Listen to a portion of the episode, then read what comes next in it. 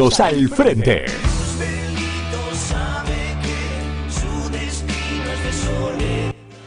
Política, sindicales y toda la actualidad social. Toda la info la encontrás acá. Con la conducción de Jorge Luque, Leo Ojeda y Seba López. Fleteros al frente.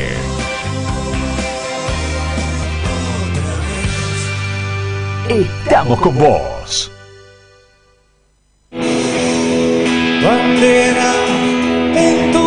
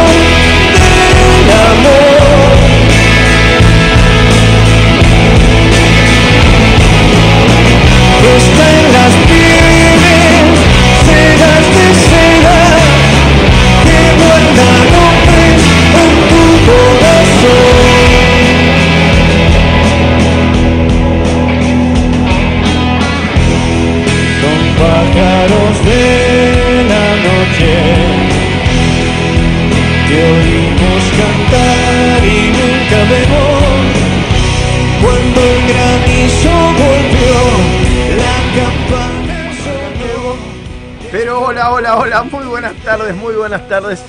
Aquí damos comienzo a un nuevo programa de Fleteros al Frente, martes 21 de diciembre y como siempre estoy con mi amigo Cris Ibarra. ¿Cómo estás, Cris? ¿Bien?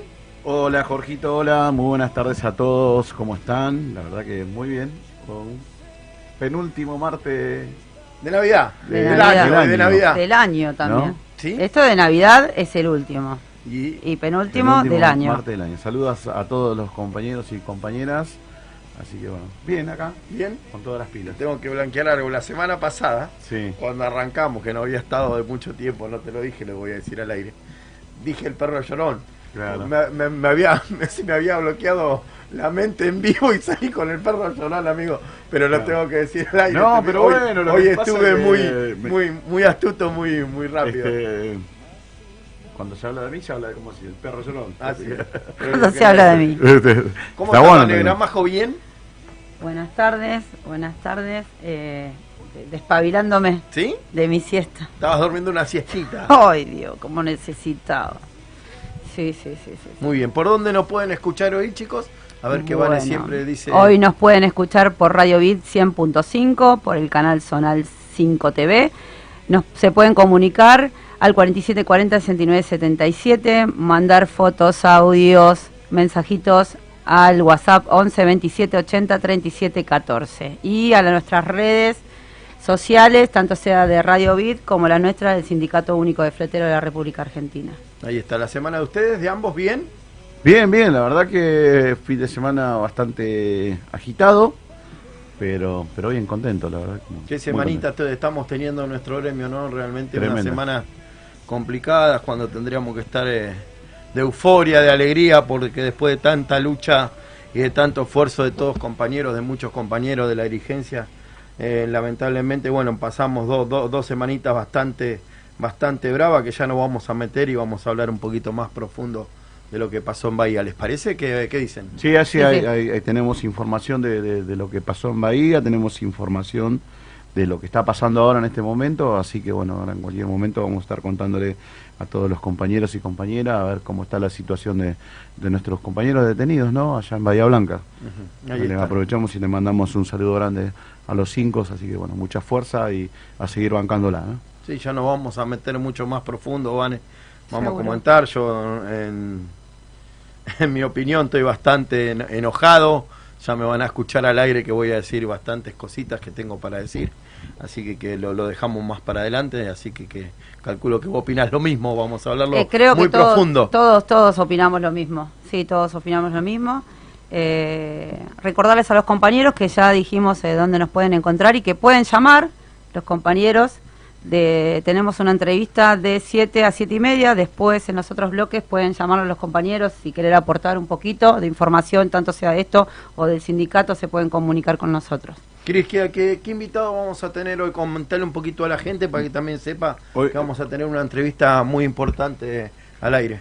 Sí, sí, vamos a estar hablando con Fernando Mantelli, que es el vicepresidente, quedó ahora, después de este de diciembre, como vicepresidente del Consejo Deliberante de Tigre, concejal, este con mandato hasta el año 2023, este ¿Y es director nacional también? Dirección Nacional de Desarrollo Social de la Nación. Mira vos, mira vos, un tipo que Así se que- puede hablar, tocar varios temas, va a ser una charla in- interesante. Sí, sí, muy involucrado, muy involucrado con lo social, con las cooperativas, con, con- con los, con los trabajos que se vienen realizando. Más que nada los, eh, los cursos que se le está dando a los cooperativistas acá en Tigre y, y la posibilidad de eso de empezar a generar trabajo genuino, ¿no? Que fue lo que habíamos hablado eh, antes de las elecciones y bueno, la verdad que eso va por buen camino, bueno, y ahora este Fernando seguramente nos va a contar bien en profundo cómo, cómo está ese proyecto, ¿no? Muy bien, muy bien.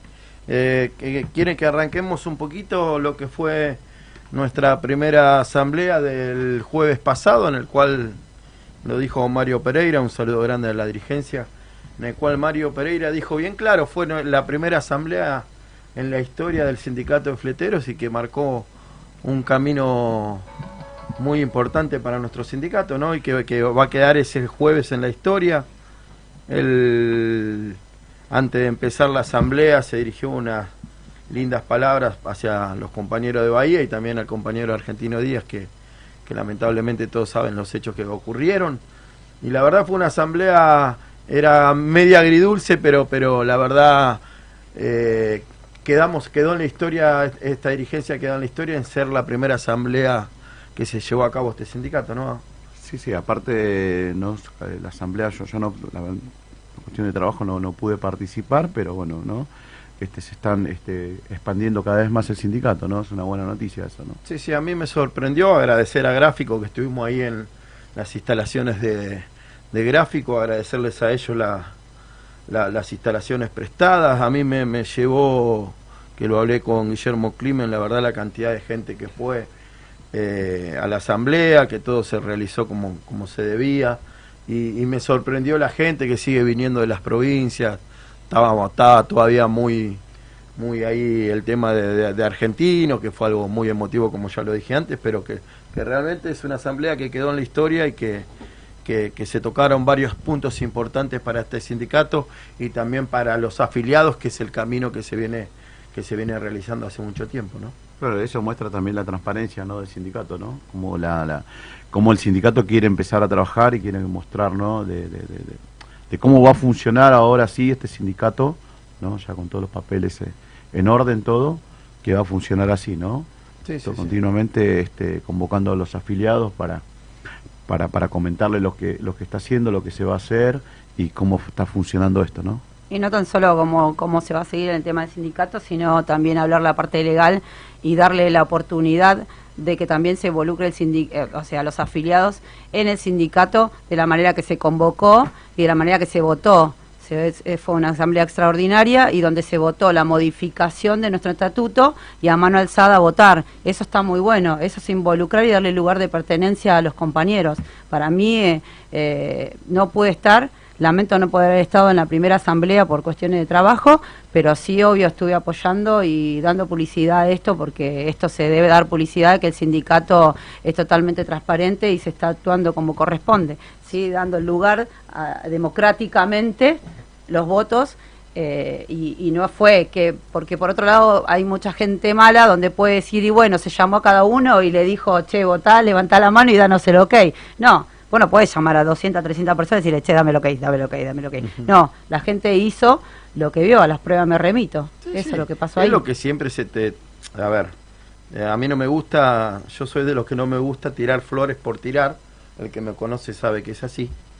Es que la- lamentablemente este sindicato nunca fue representado y Mario lo dijo bien claro sentado en la mesa ese día. Fue la primera asamblea que se realizó en este sindicato y este sindicato tiene un comienzo hace muchos años atrás, que era 83, 84, si no me equivoco, 84. eh, ¿entendés? En el cual nunca se, se preocuparon por los afiliados, nunca lo hicieron participar. Por eso él habla siempre que fue un hecho histórico y realmente ver ahí a los afiliados que, que realmente él, este, él, él lo decía en la asamblea, él decía, la verdad estoy, estoy muy nervioso y es raro verlo al negro nervioso porque era su primera asamblea para él, que la gente, con el respeto que la gente estuvo sentada en, en- en su respectiva silla, el silencio que había a la hora de votar, la verdad fue algo, un, un hecho, eh, vuelvo a repetir, muy descatado para todos nosotros, lamentablemente por las circunstancias que, que vivimos viviendo no se pudo festejar a pleno, pero, pero fue un, un día, un día que, que va a quedar grabado y seguramente cuando, cuando pase todo este dolor que venimos teniendo por, estas semanas que estamos tra- transcurriendo el sindicato de fleteros, seguramente más adelante podemos decir, mirá lo que hicimos, mirá lo que llegamos y poderse dar ese abrazo realmente que yo sé que mucha gente se abrazaba, pero teníamos, teníamos lo de los chicos de Bahía, lo de Argentino y era un era algo muy agridulce para muchos, eh, en el cual en particular yo me sentí me sentía raro y lo digo públicamente porque porque quería que el gordo esté ahí, pero bueno, circunstancias. Mario lo nombró a Wally, también fue recordado Wally, también se recordó a muchos compañeros fleteros que, que perdieron su vida y la verdad fue un, un día un día que seguramente más adelante lo vamos a recordar con mucho con mucho más algure y mucho más por ahí efusión que Yo creo que la mejor manera para que este sindicato continúe, saca, o sea, después de todo lo que nos pasó con los compañeros, con la pérdida de Argentino y otras pérdidas de otros compañeros, la mejor manera de recordarlo es seguir para adelante y la mejor respuesta que puede dar hoy el sindicato es seguir laburando, no quedarse en el intento, no llorar, que esto no, no, sea son lamentablemente son piedras en el camino que se nos va poniendo, se nos va apareciendo circunstancias muy dolorosas que nosotros la tenemos que saber sobrepasar y creo que este sindicato está sabe sobrepasar dolores. Yo creo que sí, de todo lo que viene viviendo hace cuatro o cinco años esta nueva gestión, lo único que viene pasando son dolores más que alegrías. Lamentablemente nuestra alegría más grande que es hoy tener nuestros papeles, no poder disfrutarlo, pero eso no quiere decir que hoy no lo podemos disfrutar. Yo sé que más adelante, cuando el tiempo pase y, eh, y nuestros corazones estén un poquito más, más, o sea, otra vez fortalecidos, porque hoy estamos debilitados por el dolor de la pérdida, de lo que pasó con los compañeros, yo sé que esto eh, no vamos a estar recordando de otra manera. No hoy que viste que se te salta el lagrimón y, y- Yo creo que esto nos va a, nos va a hacer mucho más fuerte a cada Sí. uno de nosotros. Yo creo que nos va a afianzar también como compañeros, porque yo escuché mu- muchas palabras de compañeros en este en estos días de, de tanta incertidumbre que tuvimos, lamentablemente, escuchar que, que por ahí nos afianzamos un poco más, que vamos a, unirnos aún más de lo que ya éramos. Yo creo que esto nos va a hacer más fuerte porque se nos viene un año realmente cuando termine esto, un año calculo yo con mucho laburo y mucho se va se va a abrir este gremio por muchos lados y vamos a tener que, que, dividirnos a horrores y ahora nos dividíamos y más, creo que el año que viene mucho más así que no sé lo que opina vos. No, no, estoy totalmente de acuerdo con, con lo que están comentando y también no pienso que que no que es una cagada lo que lo que pasó con con Argentino, lo que pasó con los compañeros en Bahía Blanca, todo. Y y como que se da todo el combo, ¿no? Que ahora a partir de ahora cada vez que recordemos el día que, se, se oficializó el, el sindicato, el día que se, se consolidó Mario Pereira como el secretario general. También vamos a recordar que ese día, o a los pocos días, ¿no? Este, nos dejó el compañero argentino, ¿no? Así es. Pero bueno, hoy vamos a tratar de meternos un poquito más en todo lo que veníamos hablando la semana pasada. Eh, El, el 20 de diciembre, con el decreto 33.302 en 1945, eh, el general Perón eh, se otorgaba por primera vez el aguinaldo. Eh, eh, qué tema, ¿no? El aguinaldo. Oh. Tantos que, que muchos dicen... Espero el que algunos no hayan ido a cobrarlo. el peronismo, el peronismo, el peronismo, pero muchos que no quieren el peronismo seguramente fueron a cobrar su, Ahora, qué, su qué aguinaldo, paradoja, ¿no? Porque el 20 de diciembre, se, para nosotros eh, que somos peronistas, festejamos ese derecho tan bien ganado y, y luchado, y han perdido vidas los compañeros para defender ese derecho y qué pareja, vuelvo a repetir, de lo que pasó hace 20 años atrás, el 20 de diciembre, Eso que han mismo. perdido dos compañeros su vida, que se fue un presidente, que han pasado nueve, eh, qué cosa, ¿no? Eh, son son son esa- e- esas fechas que vos decís, recordamos esto, pero también no nos olvidemos que hay compañeros que perdieron hace 20 años la vida luchando, ¿me entendés? Cuando nos agarró el corralito, cuando nos agarró... Porque eh, hoy hablamos de un montón de cosas con respecto a nuestra a nuestro nuevo o sea nuestro nuevo eh, gerenciamiento de estado no actual. Hablamos de Cristinas hablamos de, de Alberto hablamos de, de- de- del gabinete pero no hablamos de hace 20 años atrás de todo lo que pasamos porque hablamos de cuatro de lo que pasó con el PRO pero a los 20 años esos y no era peronista o sea Por eso el- el- hay que empezar a recordarle a la gente, porque siempre el peronismo esto, el peronismo lo otro, el peronismo ah, cría vago, el pero y lo que pasó hace 20 años que quién estaba? Estaba en alianza en ese No, momento. bueno, lo que pasa que, que claro, eh, nosotros estamos escribiendo la historia, ¿no? Yo digo, nosotros, este, todo- to- toda esta generación, estamos escribiendo la historia.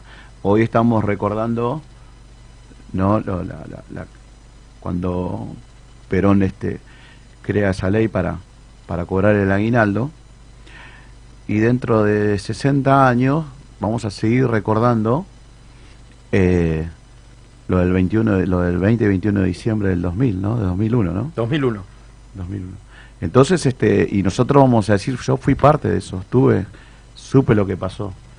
Se perdieron, no hay que olvidar que se perdieron 39 vidas, que en el También. cual nosotros eh, anteriormente a estos programas lo veníamos hablando. Siempre que, que el país estalla, el que sale a la calle es el trabajador. Y el que pierde la vida son la gente más humilde y los más necesitados. Yo recuerdo que ese 20 de diciembre del 2001, si no recuerdo mal, estaba Patricia Bullrich en el ministerio, andaba ahí dando Claro. vuelta, Era había, había tantos personajes, Ministra de Trabajo. por eso mismo, tantos personajes que nos llevaron a ese famoso corralito, en el cual se cagaron el pueblo, 20 años después, 16 años después, perdón, porque pasaron Sí. 20, nos llevaron al mismo camino y hoy tienen la tupé de hablar libremente por los micrófonos que ellos van a salvar a, que ellos van a salvar a la Argentina. No, Qué, Blanco, qué- no- qué injusta que, perdón, Cris, Sí. qué injusto que es no que un presidente se vaya en helicóptero, abandone al país y que lo que se hicieron cargo fueron todos presidentes peronistas Claro. y que cada uno dejó su huella y que fue juzgado, pero que tuvo que poner su granito de arena porque este país estaba explotado. ¿Quién se recuerda de las 39 vidas que se perdió en ese momento? No. ¿Cuántos de esos políticos que estaban en ese momento dejaron de hacer política? ¿Cuántos compañeros? No, no, ¿Cuánto? no, ninguno. Siguen siendo lo Sigue mismo. siendo los mismos. Nada cambia en este país. Lo único que cambia es la pelea del trabajador. Y ya me voy a meter con esto mucho más profundo. Y yo, si, si me paso de la raya, frenenme, porque realmente estoy muy enojado. Realmente estoy muy, estoy muy, estoy muy enojado con este tema. Pero vamos a redondear este tema y después nos vamos a meter el tema de los chicos hoy. Realmente estuvo muy enojado.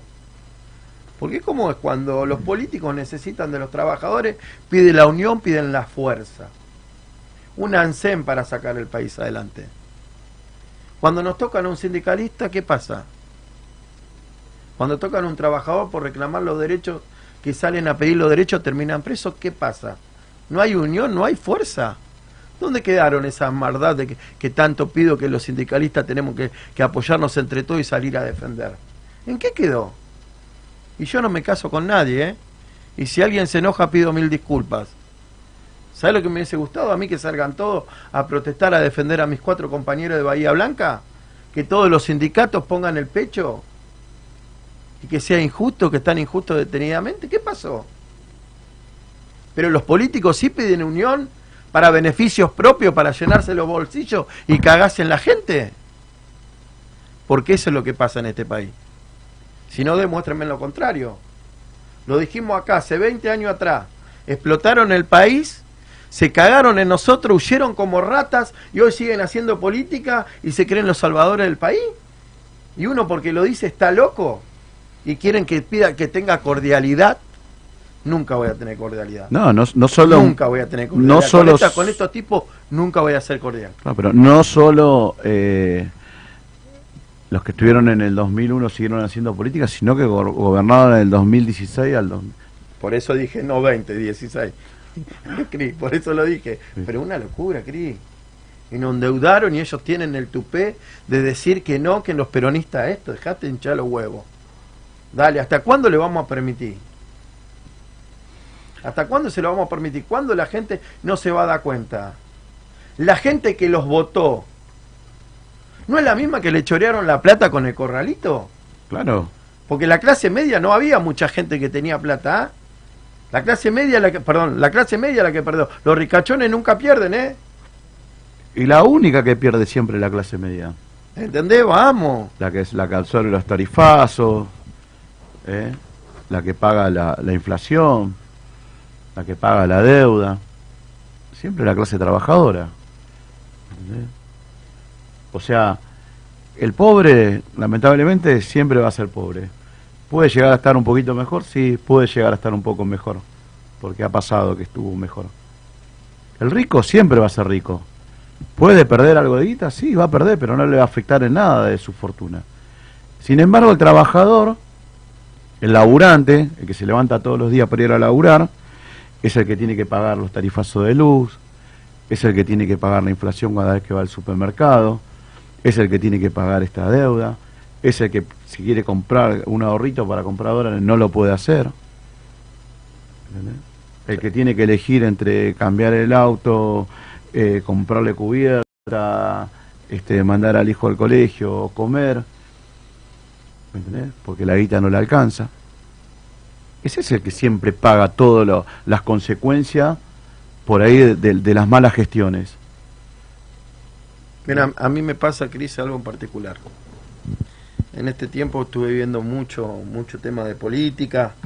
El otro día vi un programa de, tele en el cual estaba Caballo, estaba Sá, no, no me acuerdo el nombre que estaban, se mataban con Caballo, que era un ladrón, que había jugado solo para sus amigos empresarios políticamente. Pedazo de sorete, que no me acuerdo el nombre. ¿Por qué no se lo dijiste en el momento? ¿Por qué no pusiste las pelotas en el momento y lo, lo incendiaste en el momento? No 20 años después que se me murieron 39 compañeros argentinos No. saliendo a la calle. No solo eso. Y, y se, y se olvidan. Tre- 39 murieron en- a mano de la represión, pero los que murieron por haber perdido sus ahorros. Pero está ¿eh? bien. Yo cuando hablo de esto, 39, es lo que salen a poner el pecho. Por eso yo digo, a ver, muchos, obvio, como decís vos, mueren de depresión, de angustia, que no se lo devolvieron. ¿Dónde está la plata de esa gente? ¿Dónde quedó en el camino? No, pero bueno, ¿Quién se la llevó? es lo mismo que preguntemos hoy dónde está la plata del Fondo Monetario Internacional. Y bueno, pero viejo, ¿cómo es? Ellos que, que pueden hacer lo que quiera del país y nadie dice nada. Y 20 años después estos tipos se sientan a hablar, a sacarse la careta del uno al Claro, otro. pero ¿sabés cuál es el concepto del meritocrático? ¿Me entendés? Y lo que no le molesta, me- y lo, lo que no le molesta y lo que le molesta. ¿Entendés?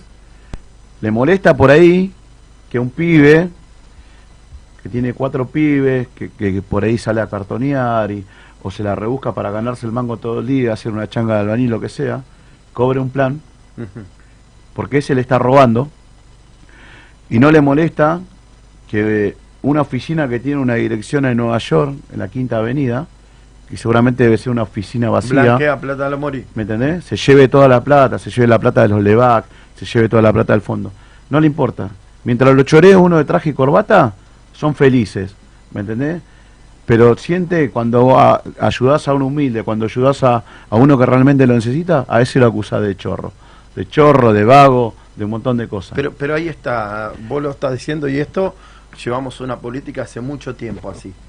No vamos a tener a nunca nadie, a alguien que realmente ponga los huevos que tenga que poner y que le diga al ejército, vamos, salgamos a la calle y saquemos la careta a, a estos que nos roban el país. Nunca nadie va a tener los huevos. No. Uno que sea capaz, porque te hablo, yo, yo, yo no, por ahí uno habla sin saber, porque después sale nada a decir eso, uno habla sin saber, por eso digo, uno que sepa que se ponga los pantalones bien y que haga algo por el pueblo argentino. No hay alguien. Lo que pasa que, que, que cada uno, lamentablemente, cuida sus intereses. exactamente, tal cual, ¿me entendés? Y también, ¿por qué no se esfuerza a tener una reforma judicial? Hoy la, hoy la Está bien, pero yo Argentina- no voy a ser cómplice. Hoy Si la Argentina cuida- lo necesita. Si cada uno cuida sus intereses, por eso a mí yo digo la- lo que opino. Yo no voy a ser cómplice, yo digo eh, quiero ayudar a la, a la gente de verdad, para que la gente coma, tenga un plato de comida todos los días en la mesa. No voy a ser cómplice, A- así tenga los intereses que tenga. No me interesa, hermano. Andá vos, poné los huevos, yo no, yo te digo lo que pienso. Yo quiero que la gente tenga un plato de comida en la mesa todos los días. Yo. Ojalá piensen todo igual. eh con un poquito me- menos de interés podés vivir igual. ¿Sabés lo que pasa? Que acá no, no hay alguien que quiera el país. Acá no hay alguien que quiera a la Argentina de verdad, que quieran a nuestros pibes, loco. Estamos hablando que hace 40 años, 20 años, seguimos con la misma política, estos tipos que hace 20 años explotaron el país, hicieron un corralito, se chorearon todo, siguen siendo los mismos que están sentados en la banca, siguen siendo los mismos que se chorearon el país, ¿En qué, qué, qué idioma hablamos? Y bueno, lo que pasa es que también ahí donde, donde está fallando la nueva política, ¿no? De no plantarse, de no buscar ese, ese rumbo, ese cambio, ¿no? Vos fijate que venimos hablando de los, de los Bullrich, venimos hablando de, lo- de los de los Menem, me tocó el... el- eh, perdón. ¿Me entendés? Venimos hablando de que de- son generaciones, son padres, hijos, hermanos, eh, ¿me entendés? Como que, como que los cargos o los puestos políticos se van heredando también, ¿viste? Y sin embargo por ahí no tienen ningún tipo de mérito, ningún tipo de, de, de laburo realmente bien hecho como para ser representante del pueblo, ¿me entendés? Y por ahí, lo que hay que eliminar acá en la, en la Argentina son las listas sábanas que cada uno sepa quién vota, que conozca de, a, a los 254 diputados, que conozca a los 77 senadores. No sé si estoy dando el número exacto, pero bueno, es por ahí más o menos. ¿Me entendés? Que conozca a quién cada que conozca a todos los gobernadores, que conozca a todos los legisladores provinciales, municipales, que sepa quién lo están gobernando. O, o por lo menos el que va a ser, eh, o, o el- por lo menos el que va a ser candidato, el partido que sea, que conozca el distrito y que conozca las necesidades. Perdón, y todos sabemos que es así. ¿Sabes lo que pasa? Que yo, yo no me voy a casar nunca con nadie y por eso, por eso eh, estoy como estoy. Yo soy de los que creen que, que acá se, se puede hacer una política realmente eh, eh, sincera. Hoy en día, yo tengo un método de hablar, ¿no? Hoy en día, en 20 años, tenemos un país mucho mejor de lo que tenemos. Pero si vamos a las necesidades. Yo creo que también la falta de compromiso, ¿no? Tanto en lo político como en lo social, como, como, como en, en- en- en todo sentido de la vida, ¿no? Saliendo de lo político, te- te- vos fijate que hoy vos ves que, que pasó con este chico de La Pampa que mataron, este nenito que mataron, Lucio era, ¿puede ser? Lucio. La vecina sabía que le pegaban, sabía que lo golpeaban y no se involucró, no participó. No dijo, che, fue el patrullero a la casa de enfrente y no tuvo los huevos salir a la vereda a decirle, es acá al lado. ¿Me entendés?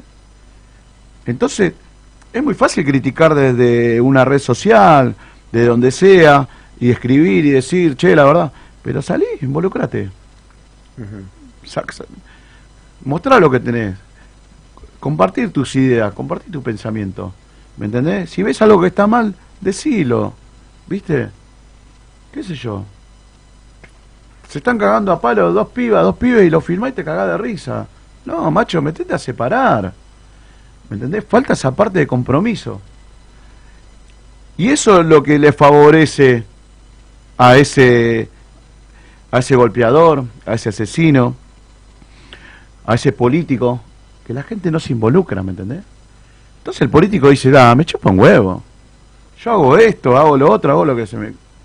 Pero ¿hasta cuándo se lo vamos a permitir? Cuando la gente realmente, como pasó en el 2001, salió a la calle y dijo Y un basta. Y ahí tuvimos un cambio. Está bien, pero a ver, vamos a volver a lo mismo. Lo acabas de decir. en ese momento tuvimos su des- el descontento, salimos a la calle, pasó la que pasó, y siguen estando las mismas figuritas sentadas en todo lado. ¿En qué cambió? Porque el lo que, hay que, tiene que tener memoria lo- también. lo que hay que modificar son las leyes. Hay que empezar a juzgarlos a estos tipos, Sí, tal cual. como nos juzgan a todos nosotros. Yo te hago una consulta, ¿cómo a cuatro compañeros nuestros le inventaron una causa, están juzgados y estos tipos que manejan el país hacen lo que se lo canta al culo con todos nosotros? ¿Hasta cuándo se lo vamos a permitir? La justicia, que sea quien sea, ¿hasta cuándo se lo vamos a permitir? Yo hablo acá, por ahí salgo a la calle, me pegan un tiro, me matan, hermano, porque estoy diciendo esto, no tengo miedo. No hay que tener miedo. Y no hay que casarse con nadie. Cuando seamos nacionalistas y cuidemos nuestro país, nos va a ir mucho mejor, hermano. Sí. Acá no somos nacionalistas, no queremos a nuestro país, no queremos a nuestra gente. Es mi opinión. Porque si no, demuéstrenme lo contrario, viejo. No, pero eh, ¿qué- ¿quién, demuestra ser nacionalista si en la primera de cambio, cuando las cosas están mal, te dicen, no, la verdad que mi hijo se va a vivir a vivir afuera porque la verdad acá en este país es una mierda? O yo la verdad que estoy juntando plata para irme a vivir afuera. ¿Me entendés? Y son los... Sí, pero ¿sabe quién piensan así? La clase media. Porque el, el ricachón, el que está acá cómodo, lo- lo- todo lo que tienen plata en el bolsillo, ¿qué se van ahí? Si no tienen problema de ir a comprar una leche, no tienen problema de mandarlo a sus hijos a los mejores colegios, no tienen problema en comerse un asado los fines de semana, no tienen problema de irse de vacación. Y claro, la gente común, la que quiere crecer un poquito, es juzgada por eso. ¿Por qué no me juzgás al otro, que se chorea todo? en que dice, che, no se vayan del país. No te vayan del país. ¿Cómo se van a quedar el país? Hay que lucharla ahí. No se vayan, hay que quedarse en el país a lucharla. Claro, vos te quedás en el país a lucharla porque tenés fortuna en el banco. Vamos a ver si no la tenés igual, cuál es el pensamiento de cada uno. Por eso hay que ser un poquito más de mente abierta. El que tiene y más vale. Lo dijiste vos antes, que iba a ganar un poquito menos. Pero va a seguir ganando. Va a buscar la excusa. O, o- o- o- vamos a cambiar de estrategia. O me voy a llamar Roque Pérez y después me llamo Roque Juan para seguir haciendo lo mismo. Sí, tal cual. Perdón, ¿y sabés por qué estoy enojado? Porque estoy enojado por mis cuatro compañeros. Pero más vale. Detenidos en Bahía Blanca. Pero más vale. ¿Entendés? Porque fue tan en detenido injustamente. Y cuando me hablan a mí de política, an- antes de las elecciones pedían unión para llevar el país adelante. Yo pido unión para cuatro compañeros que están en cana en Bahía Blanca, que están sufriendo cuatro familias, y le pido unión a todos los sindicalistas, a los dirigentes políticos, a todo lo que sea, que se, que se solidaricen con esas familias que están sufriendo, que le armaron una causa, que le armaron una causa a los compañeros, y que están detenidos, y que está sufriendo cuatro o cinco familias hace un año y medio, muchacho. Y nadie se solidariza, Na- perdón, la palabra no me sale, Eh, nadie. Nadie hace un escrito, nadie dice vamos a apoyar 10, vamos de allá 10 para acá, vamos 10 para... ¿Hasta cuándo? ¿Qué? ¿Porque somos trabajadores? Porque somos trabajadores, nadie viene y se solidarice con, con fletero. A mí no me gusta un videíto, ¿eh? A mí no me gusta una carta, perdón, cuento con a- esta opinión. Vamos, vamos a apoyarlo de verdad. Vamos a unir los abogados de todos lados, vamos a ver cuál es la realidad de la milanesa. Vamos a ver si es verdad. Si todos sabemos lo que pasa en Bahía Blanca. ¿Eh? Todos eso- sabemos lo por- que pasa, todos los intereses que hay. Por eso es muy importante luchar por una reforma judicial. Basta de poner jueces a dedo, basta de poner jueces por, por conveniencia. Que los jueces sean elegidos democráticamente como tiene que ser, que los elija el pueblo. Sí, pero también nosotros no nos tenemos que dejar tocar el culo.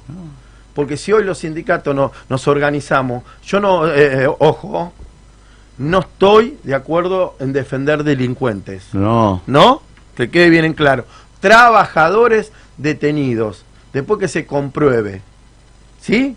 Pero monstruos, si te tocan el culo a los trabajadores, vamos a apoyarlo, vamos a estar todos juntos. pero ahí donde vol- volvemos a lo que yo hablaba antes, la falta de compromiso, la falta del no te metas, lo que parece la, la- esa época oscura de la Argentina, donde no te metías, ¿me entendés? Pero que no marque un precedente. ¿eh? No, pero ¿sabés lo que pasa? Que no marca un precedente. que por ahí que te agarra el, otro- el secretario general de cualquier otro sindicato y te dice, y loco, capaz que yo voy y me meto y capaz que me arman una causa a mí, o me escarban a mí. Está bien, pero por eso yo digo, a ver, pero ¿cómo a la, a hora después de salir o de decir, venía a poner el pecho, los primeros que llaman a quiénes son? A los A trabajadores. los trabajadores, Y obvio. entonces, obvio. si estamos hablando esto de, de ética, me das una mano, Sí. te doy una mano, y te vuelvo a repetir, no es que estamos para defender delincuentes, ¿eh? no, no. Investiguen, apoyen, Claro. a los mejores, como hacen los políticos.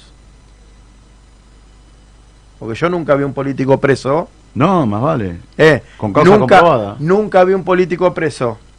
Pero los sindicalistas sí, tenemos que abrir los ojos. Yo no soy quien. Yo les pido, esto es mío, les pido a los, a los secretarios generales, abran los ojos porque hoy son los fleteros y mañana, quién sabe. Muchacho, estamos reclamando derecho. ¿Eh? Porque los empresarios cuando dicen que le bloqueas un- una empresa, cuando ella bloquea nuestro patrimonio, el de todos los trabajadores, que todos sabemos lo que pasa, muchacho, todos sabemos lo que pasa, ¿hasta cuándo se lo vamos a permitir? No, obvio, ¿Eh? obvio. ¿Hasta cuándo se lo vamos a permitir? ¿Los derechos de ellos? Porque invierten en el país. Si te la llevas, no hay un empresario que pierda en este país. No hay uno que pierda. Porque cuando pierde, ¿qué hace? Cierra la persiana y te llama Ro- Ro- Roque Pérez y después se llama Roque Juan. Ninguno pierde. Porque vas a pedir, reclamar un derecho, termina en cana un trabajador. No lo voy a permitir. Y hoy somos nosotros. Mañana, ¿a cuánto se lo vamos a permitir? Vamos, son compañeros nuestros, son compañeros de lucha que nos cruzamos eh, eh, cuando fue el acto de la CGT. ¿Cuántas personas metimos? Vamos, vamos a metésela. Metele presión como meten los políticos, la presión también, hermano. Porque los políticos cuando se quieren unir, y yo lo he visto, se pelean en el Congreso, bajan y están tomando un café en la esquina, todos juntos, abrazados, muchachos. Yo defiendo a, a los... Yo soy sindicalista, no soy político. Soy sindicalista, no soy político. Si no nos defendemos entre nosotros, no nos va a defender nadie. Nadie. No. Bueno, compás, está muy linda la charla. Podemos ir a un cortecito y después continuamos con este tema de los compañeros. ¿Vamos a un corte? Dale.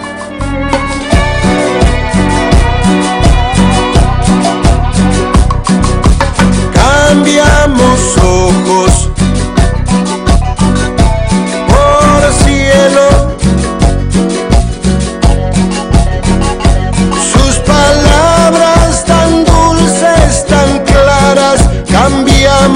por truenos.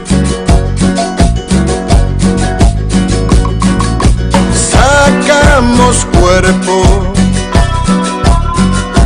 pusimos alas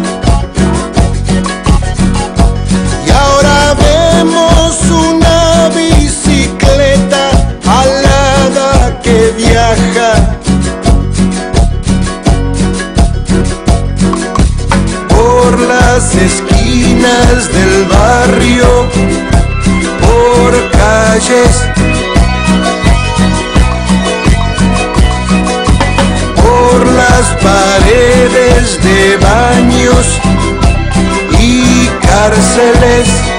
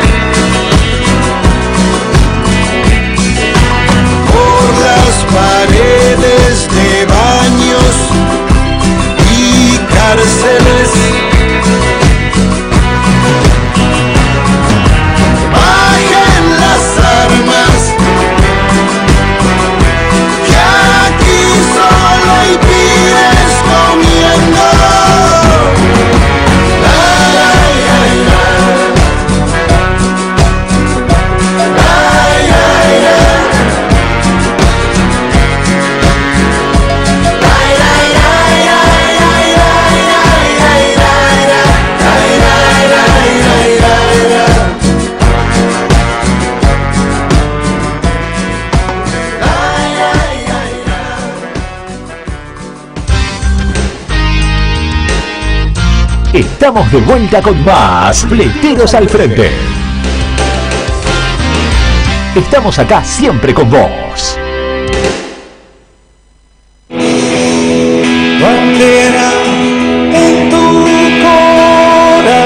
Bueno, bueno, aquí estamos de vuelta con Fleteros al frente. Se ve que venía el tren bastante embalado y, y no vi que Sí. venía la estación y mi compañera Vane Gramajo me dijo, vamos a la pausa y, y tuvimos que parar.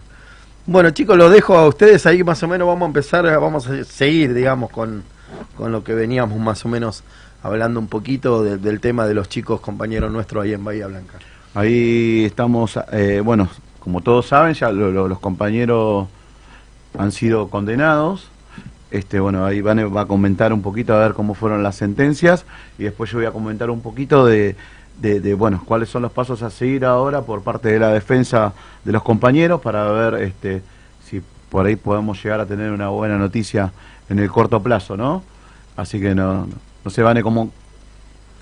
Eh, perdonen que lo esté No, no, no, está bien, está produciendo bueno. acá en el momento. Sí. Como todos sabrán, yo estoy en salud y los casos de COVID, hago un paréntesis, han subido y por ende mi trabajo subió muchísimo. Entonces, fraccionarme un poco para acá, un poco para allá. ¿Cómo se, cómo se viene con eso, Vane? Metete Eh, un poquito. hasta ayer hubo Informale cin- a la gente ya. cinco mil y picos de casos.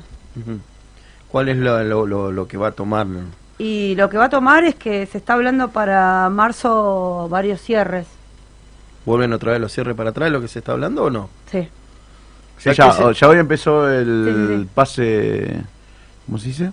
¿Pase sanitario? El pase sanitario Pase en la provincia de Buenos Aires. empezó, sí, sí, sí, pero están hablando después de las vacaciones, lo- le- eh, nada, la, la ola, la primer ola de del 2022 es para marzo.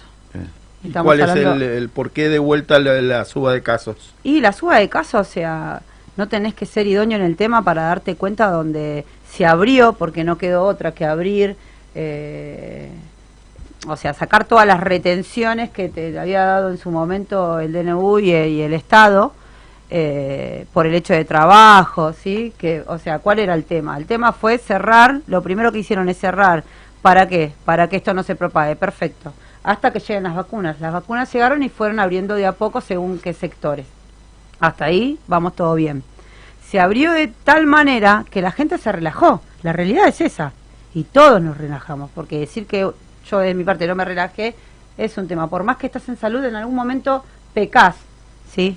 Y no por ignorante, pecas porque tenés ganas de abrazar a alguien, porque quieres compartir un mate y demás.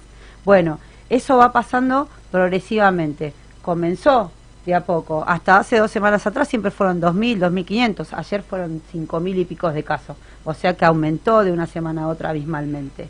Y así sucesivamente. Y- Y esto se va, se va a aumentar. Ya va a ser un pico muy alto ya después de las vacaciones. No nos olvidemos que este virus viaja en avión, ¿eh? No, obvio, obvio, obvio. Va y viene, va y viene. Este obvio. virus viaja en avión. Va y viene, va ¿no? y viene. De todos esos que se quejan de que no pueden salir del país, que, que de la- no tienen libertad, que los tenemos presos, que están este, encerrados y qué sé yo, este virus viaja en avión. ¿eh? Yo recuerdo, moviendo el tema, ¿no? Que la gente que tiene un poquito más se quejaba porque el presidente había dicho de que el que viajaba afuera no podía pagar un viaje en cuotas. Así estamos, el que viaja afuera es porque hoy tiene tiene tiene un resto importante Claro. para viajar afuera. Si no por la economía argentina, el laburante, realmente que laburante, no puede viajar afuera.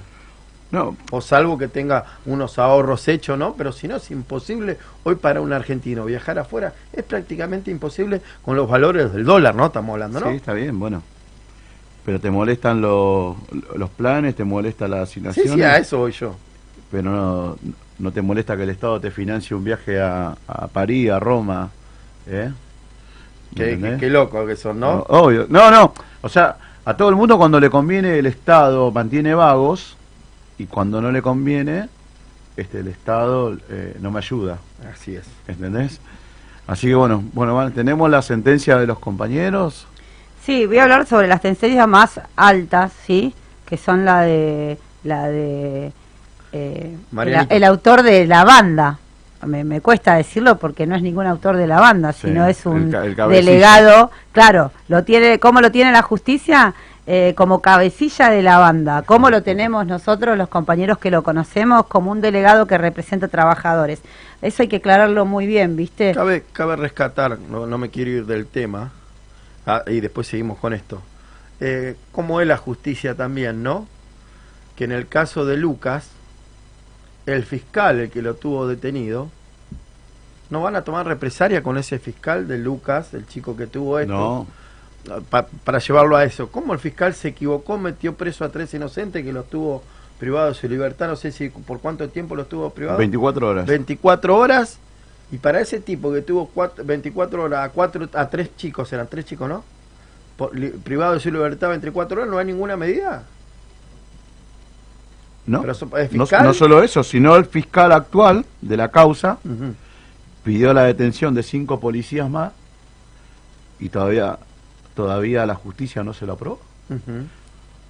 Se ¿Qué está, se está investigando una funcionaria del gobierno de la ciudad, Ujú. porque es funcionaria que de la Secretaría de, de- de Seguridad de la- del gobierno de la ciudad, es porque querían tapar todo el circo que, que armado estuvo, estuvo dando vueltas por el lugar en el momento de que se le plantó el arma a los chicos y, y, y no, no pasa nada. No, No quería recalcar porque me acordé de eso que habíamos sacado un, un- informe también de lo- de- del fiscal ese que no recuerdo el nombre, si no lo vamos a nombrar, ahora después lo nombramos. Le dimos más Bueno. tiempito ahí a Vane para que, Dale. para que se organice que un se poquito. ¿Lo tenés, Vane, ahí ya? Sí, sí, sí. Dale. Bueno, estábamos hablando que Cabecilla de la Banda, eh, no para nosotros, sino para, para, la, para los jueces de, de Bahía Blanca, es Mariano Llafar, nuestro compañero, ¿sí? Delegado, porque sigue siendo delegado para nosotros de serial, de la rama serial. Eh, se le han pedido entre 8 a 9 años y eh, la jueza decidió darle 6 años y 6 meses como cabecilla la manda. Después está Mario Raúl Aguiar, que también se le pidió más o menos entre eso y de entre esos años y se le dio cinco años y medio. Y así va bajando la condena hasta llegar al compañero Salvador Florentino Cuel, que es el que está, eh, que fue, cumplió este proceso eh, carcelario, ¿sí? Y donde le dieron tres años y que él no va a cumplir condena porque es escarcelable. O sea, sigue en la calle. Pero eso, no- o sea, no le sirve para nada, porque él está con una causa, está enjuiciado, y este hombre, No para ir a nada, trabajar, no no puede puede, hacer hoy nada. Nada. O sea, dame uno, dame 20, dame 50, dame lo que quieras, porque le cagaron la vida. O sea, sacando que también le cagaron la vida a los otros compañeros, a él, que supuestamente es el que menos estuvo involucrado en esta causa, le dan tres años. Ujú. ¿Qué, qué? O sea, decirte de los otros compañeros que sigue, y de- o sea, son los mismos, más o menos los mismos años. Acá lo que estamos hablando es de una injusticia atroz. Cabe Sí. rescatar que la jueza es Daniela Castaño y el fiscal es Mauricio del Cerro. De cero. De cero. Del cero. Del cero. Del cero. Del cero que le deben haber puesto seguramente para, para que nuestros compañeros, muchos Sí. ceros le deben haber La puesto. cantidad de cero que le habrán puesto, ¿no? para que nuestros compañeros estén, estén pasando esta situación y, y las familias sufriendo de la manera que están sufriendo. ¿no? Así que bueno, yo hoy estuve comunicado con la abogada de los compañeros, con Ventivegna, con María Laura, y bueno, me contó que, que bueno, que en, la, en la sentencia no se rechazó el pedido de escarcelación que ya habían presentado en los alegatos, ¿no? Entonces, este, van a recurrir a la Cámara de Apelaciones de Bahía Blanca, ¿no? Que es probable que tenga que... Igualmente me dijo que capaz que lo agarre la feria y la que tenga que resolver va a ser la Cámara de, de Necochea, que es la que queda de guardia de turno durante la feria judicial, ¿no? Por otra parte, ya están presentados los pedidos de atenuación de la, co- de la coerción, ¿no? Que es para que los compañeros tengan su libertad hasta que la sentencia quede firme. Exactamente. ¿No? Este, ya que se encuentran eh, eh, privados de su libertad hace más de 15 meses y considerando que todos los parámetros para el otorgamiento, ¿no? Se están, están dados todos los parámetros para el otorgamiento y este, se van a ta- intentar hacer realizar este, informes sociales y, y psicológicos de forma privada para hacerlo más rápido. No esperar de los asistentes sociales ni de los este, del Estado, que, que por ahí eso puede llegar a dilatar algo más. Entonces los informes se van a encargar.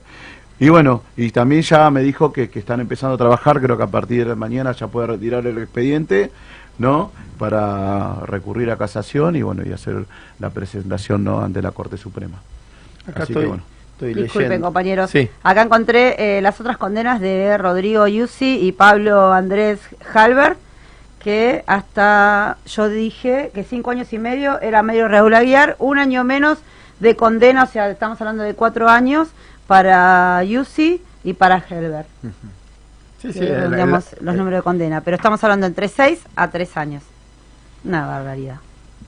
Yo, yo quiero volver de vuelta al tema. Fíjense cómo, cómo es la cosa. El compañero Pablo Moyano mandó un video solidari- solidarizándose con los compañeros, con nosotros, con los compañeros del sindicato de fletero, en el cual soy parte. Y hoy la prensa sale a decir, eh, Moyano salió a, se- a solidarizarse con, con los chicos condenados. ¿Cuándo vamos a despertar que eso es una tocada de culo para todos los sindicatos? Obvio, para el secretario general ¿Eh? de la CGT. ¿Cuándo nos vamos a dar cuenta que es una tocada de culo para todos nosotros que somos sindicalistas? Nosotros tenemos que, esto esto lo digo yo, como aprendí, aprendí tanto de, en este corto recorrido que llevo, y siempre se cató el sindicalista por el sindicalismo por ser unidos y ser fuerte, y al ser fuerte vas y ganas logros. En, esta, en, est- en estas situaciones, ¿hasta cuándo vamos a dejar que nos toquen el culo a los trabajadores? Porque salimos a la calle y hacemos grande a los gremios. Oja- ojalá, ojalá sea un, un llamador esto y que, que, puedan lo- los secretarios generales organizarse y hacer algo para que nunca más le toquen el culo a un trabajador. A un trabajador, repito, no a defender delincuentes, a un trabajador que va a cuidar los derechos de nuestros afiliados de distintos gremios. Pues muchachos, los políticos hacen lo que quieren con nuestro país, nadie les dice nada y a la hora de poner el pecho los ponemos nosotros, porque nosotros salimos a la calle.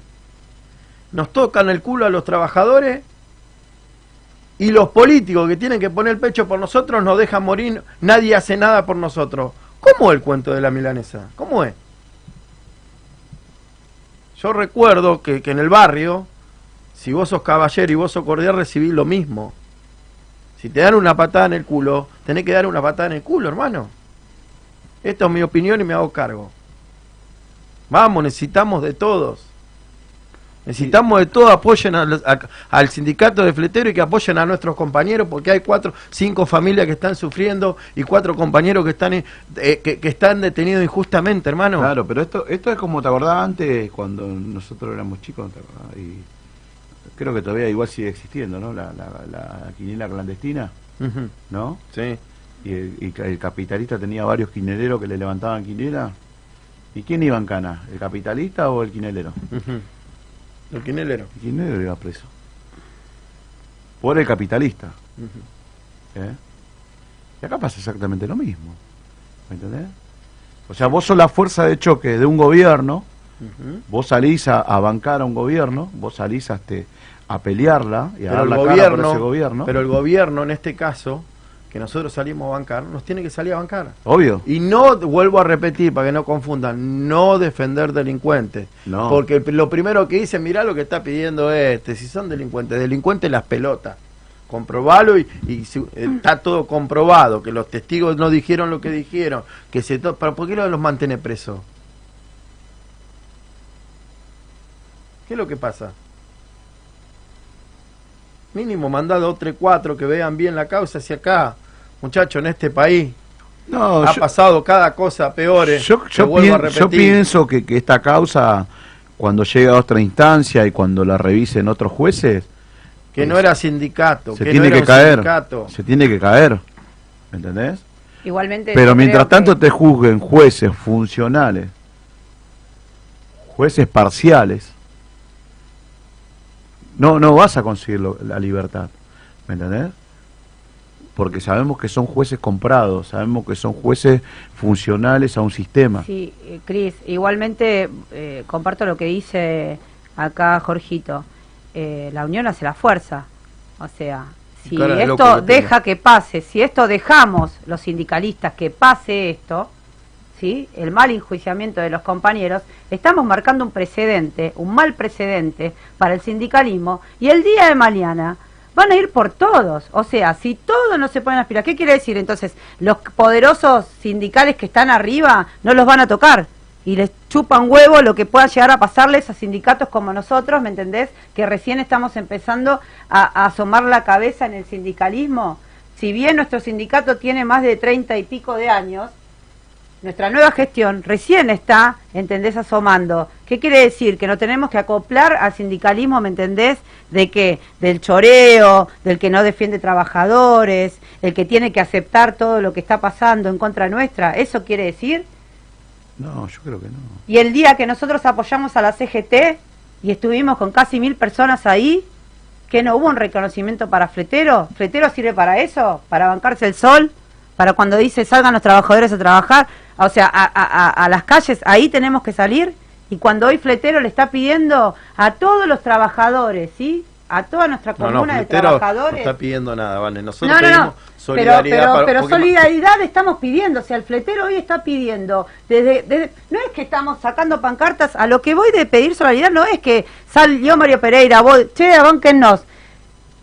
Eh, nuestro dolor está pidiendo una ayuda, ¿sí? Una empatía.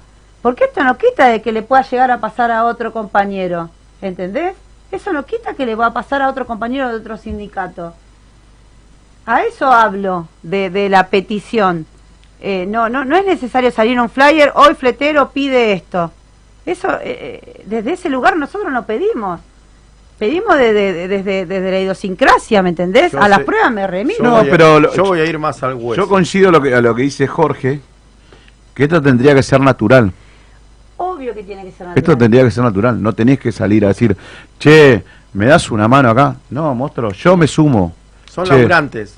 Son, hoy, hoy te toca a mí, mañana a vos. Yo recuerdo que cuando era pibe y, y trasladamos los restos de Perón hubo inconvenientes muy graves, muy Sí. graves, muy graves. y creo que, La cantante. que quedó que quedó en la nada. ¿Entendés? Fueron en ese momento juzgados, pero quedó en la nada. Y, y- y se unieron y hubo fuerza. E- es esto nada más, muchachos. Los políticos se defienden entre ellos. Perdón, no le guste a quien le guste. Hoy están con uno, mañana con el otro, mañana con el otro. Entre ellos se viven peleando, abrazando, peleando, abrazándose. Los sindicatos no nos tenemos que dejar tocar el culo y menos que le toquen el culo a los trabajadores. Menos, en mi opinión. Yo me crié en camionero, como todo el mundo sabe, y aprendí eso. Tocaban un trabajador y estaban todos en la calle. ¿Entendés? Pido, pido esa, esa solidaridad nada más. ¿Entendés? Hay que ser porque estos tipos que hoy manejan como manejan Bahía Blanca, mañana van a dejar otro sector y así van a ir marcando precedentes y van a ir quedando caminos Eso en cana, obvio, en pero- cana por nada. Cuando estos tipos, o demuéstrenme lo contrario, cuando estos tipos se chorean todo el país y garcan a los trabajadores, porque cuando va un sindicato a reclamar algo es porque el empresario está garcando al trabajador que le quiere pagar cuatro horas cuando le tiene que pagar ocho horas, cuando no le paga lo, lo que le tiene que pagar, cuando no le da los vehículos como tiene que laburar en condiciones, cuando no le da un vestuario para cambiarse como la gente, cuando le garcan los aportes jubilatorios. Para eso está el sindicato. ¿Entendés? Vamos, muchachos, vamos. No nos dejemos tocar mal culo. Porque cuando Pablo salió a hacer el video, cuando le ponen en el diario y Pablo salió a bancarlos con un video, eso es una tocada en el culo para Pablo Moyano. Claro, tal cual. ¿Entendés? Tal cual. Y nosotros le agradecemos a Pablo Moyano por el video. Y ellos te están Pero diciendo que- todos tendrían que salir a apoyar al sindicato Claro, camionero. pero eso es algo que están Todos diciendo. poner el pecho. Me Porque mañana es otro. Como salimos, como salimos en la pla- eh, el acto de la CGT, salimos Claro, todos salimos para que la. CGT sea grande. ¿Entendés? Todos. Todos, sea uno, dos, tres, cinco. Un, nenito de dos años fue a apoyar a la CGT para que marque el camino de, de los trabajadores. No tenemos que permitir que nos pase más esto con los trabajadores. No lo tenemos que permitir, hermano. Esta es una visión mía. Ojalá Dios el día de mañana me dé esto. Jamás se traiciona a un trabajador. Jamás, no digo que no hayan traicionado. No lo digo. Pero que no pase nunca más esto. Que compañeros por, por reclamar los derechos terminen en cana. No, hermano. No. No, y todos sabemos lo que pasa en Bahía Blanca. El que hace política, el que es sindicato y el que no es sindicato. Saben los intereses que hay en el medio. Está muy marcado, muchacho. Yo que soy un cuatro de copa lo sé, no me imagino lo que son No. cinco o, o- o- o que son en los anchos de espada. Pero si sabemos lo que es Cambiemos. Sabemos que gobernó Bueno. cuatro años desde Comodoro Pi. Que al que pensaba distinto o al que podía llegar a hacer otra cosa lo metían preso. O le armaban una causa. Sabemos eso. ¿Entendés? Por Pero eso. bueno, yo, yo no sé si ustedes quieren redondear algo más. No, yo la verdad que lo único que quiero decir es que, que ojalá que, que, que todo lo que está haciendo la defensa surja en un efecto positivo que todos esperamos y que los compañeros al menos puedan pasar la Navidad este, o el Año Nuevo con su familia. Nada más que eso. Vale, yo justicia para redondear. Para redondear, eh, me sumo al pedido tuyo de que los compañeros de cualquier sindicato hoy se unan a nosotros en nuestro, en, en nuestro reclamo, ¿sí? Porque hoy somos nosotros los fleteros, mañana pueden ser otros. que no marque precedente y de hecho muchachos, eh, no voy a dar nombres en la mesa, pero hay compañeros de otros sindicatos que también están involucrados en lo mismo. A mí me, lo que me duele es que investiguen a los trabajadores, a mí lo que me duele es que investiguen a los trabajadores y que no investiguen a los empresarios. A mí me, me- me- me duele que tengan escucha de los trabajadores y no de los empresarios. A mí me duele que se den cuenta que un sindicalista pide un reclamo para beneficio de los trabajadores y, y me cuesta creer que los, que los jueces, los fiscales nos ven como un empresario lava plata en, el país. Bueno. Me duele. Y creo que no, no estoy tan equivocado. Bueno, pero bueno, Y, es- y es sé, una- y sé, de- sé en dónde me meto, ¿no? No, pero bueno, pero eso sé en es dónde una- me una- meto, una pero, pero lo digo. Pero cómo, pero cómo es, ¿te das cuenta de una cosa? Para yo te veo a vos de tu lado, vos es, es negro. Me veo para mí es blanco y es la misma mierda con Claro. distinto olor. Bueno, pero para que vamos volvemos a la, a la, parte política. Para que haya un político corrupto, ¿qué tiene que haber atrás de eso? ¿Eh? Tiene que haber un empresario corrupto. Tiene que haber alguien que se la ponga. ¿Me entendés? Para que ese político pueda ser corrupto. ¿Me entendés? O sea, y investigás al político, pero no investigás al empresario que pagó. ¿Entendés? Cuando te conviene, Lázaro Báez, porque es un tipo que arrancó de abajo, es un delincuente, y cuando te conviene, Calcaterra, Techín, son grandes empresarios, porque nacieron en cuna de oro, porque los viejos este, hicieron negocio de hace, ¿no? De que empezó Lázaro Báez, de hace 30 años atrás, como, lo, como fue el, hijo, el padre del, del presidente que tuvimos, de Macri. ¿Eh? O sea, Macri nació en cuna de oro simplemente porque el padre hizo negociado con el Estado hace 30 años atrás, hace 40 años atrás. Con todos los gobiernos de turno, hasta con la dictadura hizo negocio. ¿Me entendés? Ah, no, pero es un señor. No va a robar uno. Si la hizo la fortuna a cuesta del Estado. Macri no agarró y, y vino y se puso una pyme, ¿me entendés? En Florencio Varela y empezó a laburar de abajo, este, haciendo bombita para, para, para, para el carnaval, ¿me entendés? Y terminó teniendo un, imperio. No. Hizo la fortuna a costilla del Estado, como la gran mayoría de los empresarios de la Argentina. Entonces eso es lo que hay que cambiar. Se condena, se condena al pobre, se condena al negro, al cabeza, se condena al que este por ahí tuvo la chance de, hacer una diferencia de guita ¿no? Y no se condena al que la pone, al que genera que ese, que ese funcionario se corrompa, al que genera que ese juez se corrompa, ¿me Porque todos se corrompen. Un juez, un fiscal. Entonces, bueno, yo creo que eso es lo que hay que cambiar.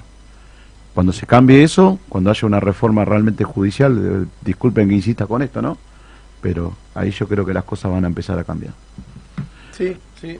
Yo, para despedir, eh, un saludo grande a, nuestros compañeros, un abrazo grande a la familia. Eh, eh, uno cuando está en el sindicalismo sabe que estas cosas puede pasar, pero la familia no, no lo entiende y sufre mucho, como cada una de nuestras familias. Hoy les toca a nuestros compañeros que están ahí detenidos y a esa, a esa familia sufrir y, pero que hay que, rescatar eh, eh, el laburo, no, no el laburo, eh, las ganas y el esfuerzo que le puso la dirigencia, estando días trasladándose, Mario Pereira viviendo ahí. Sé lo que, lo, lo, que sufrimos todos porque nuestros compañeros salgan, no olvidar lo que vivimos cuando lo vivimos la primera vez, cuando lo bajaron de, de ese móvil que no sé cómo carajo se llama el sufrimiento de, de, la familia, de, ellos, después eh, en la semana corriendo uno iba sintiendo por las cosas que iban diciendo que se caían testigos, que se caían esto, que se escuchaba esto, que iba todo bien, que los testigos de ellos se, se le estaban cayendo, uno se le fue creciendo el ánimo y, y, y, creíamos que los compañeros iban a salir, pero bueno, no hay que, no hay que perder la esperanza eh, esto, esto va a tener justicia, estoy completamente seguro, y, ojalá que entendamos que, que, nosotros somos sindicalistas y que los sindicalistas nos tenemos que defender todos como sindicalistas. Porque quedó a la vista que, cuando pasa algo con, el, con, algún sindicalista, cuando pasa con algún, algún sindicalista, eh, los que nos, cuando los necesitan no nos ayudan. Y quedó claro. Por eso yo les pido a la dirigencia que está mal atento que nunca más nos puede pasar. Cuando juzguen a un sindicalista, tenemos que saltar todos. Y si es condenado y si hay pruebas, que vaya condenado. Y si no, por lo menos que sienta el apoyo de todos nosotros en la calle, que somos muy importantes, muchachos. Somos muy importantes para este país. ¿Entendés? Y eso me duele, porque yo tengo sangre sindicalista y me duele cuando tocan a un sindicalista, sea del gremio que sea, a mí me duele en particular, porque soy de lo que creen que cuando salís a la calle es para luchar por un beneficio de una familia. Yo, y sé que mucha gente lo hace igual, ¿entendés? Y el que le hace las cosas mal, que termine, pero en este caso se equivocaron es muy feo. Así que, que, que nada, no, no sé si nos vamos a una Sí, pausa. vamos a una Vamos a pausa, pausa. así ya volvemos con, con el entrevistado, así que bueno. Vamos a... No te vayas. Enseguida volvemos con más. Fleteros al frente.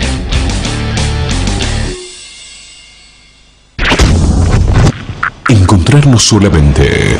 Sentir y oír para llegar. Bits es música. Inicio espacio publicitario. 2JM. Somos proveedores de filtros y lubricantes más completos de la zona. Productos de primera línea. Autos, motos, camionetas, 4x4, vehículos nacionales e importados. Atención personalizada. 2JM Lubricantes. Salta 365. Frente a la plaza de General Pacheco. Tigre. Estudio Méndez y Asociados. Asesoramiento impositivo, tributario, laboral y previsional. Teléfono 4736-0143. Rivadavia 1014. General Pacheco. Tigre. San Fernando informa en 60 segundos. Comenzó la inscripción para los apoyos escolares de verano. El municipio continuará el exitoso programa educativo para que chicas y chicos de escuelas primarias refuercen sus conocimientos durante la temporada de verano. Habrá 12 sedes en distintos puntos de la ciudad y las clases comenzarán el 17 de enero. Hasta el jueves 30 de diciembre podrán anotarse niños y niñas comunicándose con las sedes que pueden encontrarse en el sitio web www.sanfernando.gov.ar barra apoyos escolares. Más información se pueden consultar al mail apoyosescolares@sanfernando.gov.ar. La policía convoca a vecinos para ingresar a sus escuelas de formación. San Fernandinas y San Fernandinos ya pueden inscribirse para sumarse a la Fuerza Policial Bonaerense. Los requisitos y más información pueden consultarse en la Secretaría de Protección Ciudadana del municipio, en Avenida Perón 926. San Fernando, una ciudad que se renueva. Un brillante futuro te espera. Estudia Mecánica Dental. Instituto San José. Carreras cortas y lucrativas. Abierta la inscripción. Teléfono 4749-0814. Avenida Cazón 22. Tigre. Instituto San José. Fin. Espacio publicitario. Fix Radio. Noticias. Hoy se abre un primer tramo que va desde Rotonda de Liniers y 197 hasta la calle Alberdi. Eh, sin duda que va a empezar a desagotarse el tráfico que está teniendo eh, la ruta 197 y esto es parte bueno, de un programa que trabajamos en conjunto con el Gobierno Nacional eh, vinculado a los accesos que tiene Tigre, ¿no? Estamos haciendo ruta 9, ruta 197, el tramo del centro de General Pacheco que va a comenzar a principios de año. Esta ruta va a terminarse aproximadamente a fines de enero en su conexión con el acceso norte y creo que de la mano del gobierno nacional, con fondos municipales también, porque acá hay una inversión muy fuerte en iluminación LED, en parquización que ha hecho el municipio para que bueno, los lugares de Tigre, las avenidas de Tigre tengan toda la misma fisonomía y que se mantenga la identidad de nuestra ciudad. Fix Radio. Noticias.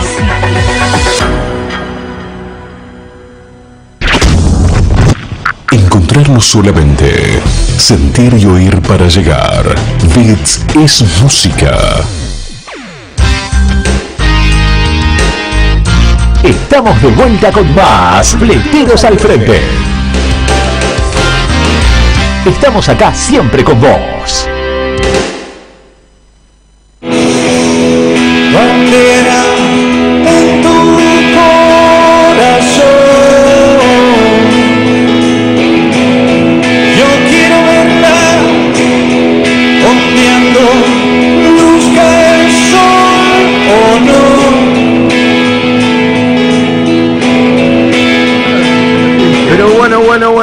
Estamos en el aire, estaba, estaba interesante Sí. la, la charla que seguíamos, seguíamos hablando No. fuera del aire, ¿Qué? pero estaba, estaba muy linda, muy interesante, ¿no, Cris? Sí, ¿la de Tinder? Bueno, pero no la mandes en Vanessa que está buscando. ¿Qué? Eso, Ey. eso, eso mismo, eso mismo. ¿Qué te iba a decir? An- an- antes de seguir, eh, bueno, ya te- te- hablamos un poquito del tema de los chicos. Déjeme mandarle un saludo a mi hijo que, que terminó el colegio, le queda un año más en la noche. Ayer tuvimos la, la fiestita de ahí de egresado. Felicitar a uno de mis hijos también. ¿eh? Felicitaciones. Felicitaciones para Dylan Luque, que, que realmente a mí, a mí me llena, me llena de orgullo porque yo no pude terminar el secundario, que no estuve, que voy a ver si lo, lo termino, tengo, tengo ganas de terminar el secundario. Bien, bien ahí. pero, Pero mis tres, mis tres hijos realmente eh, me, me- me- no, no paran de sorprenderme y siempre soñé con que mis hijos terminen, quieren seguir estudiando, puedan ser grandes personas el día de mañana y realmente los tres me están demostrando que me, que me, que me dan esa alegría inmensa a mí y a la madre, así que un saludo grande para ellos. Creo que tenemos la llamadita del invitado. Cris, ¿lo querés presentar vos? Bueno, dale. Sí, ahí. no. Dale. Dale.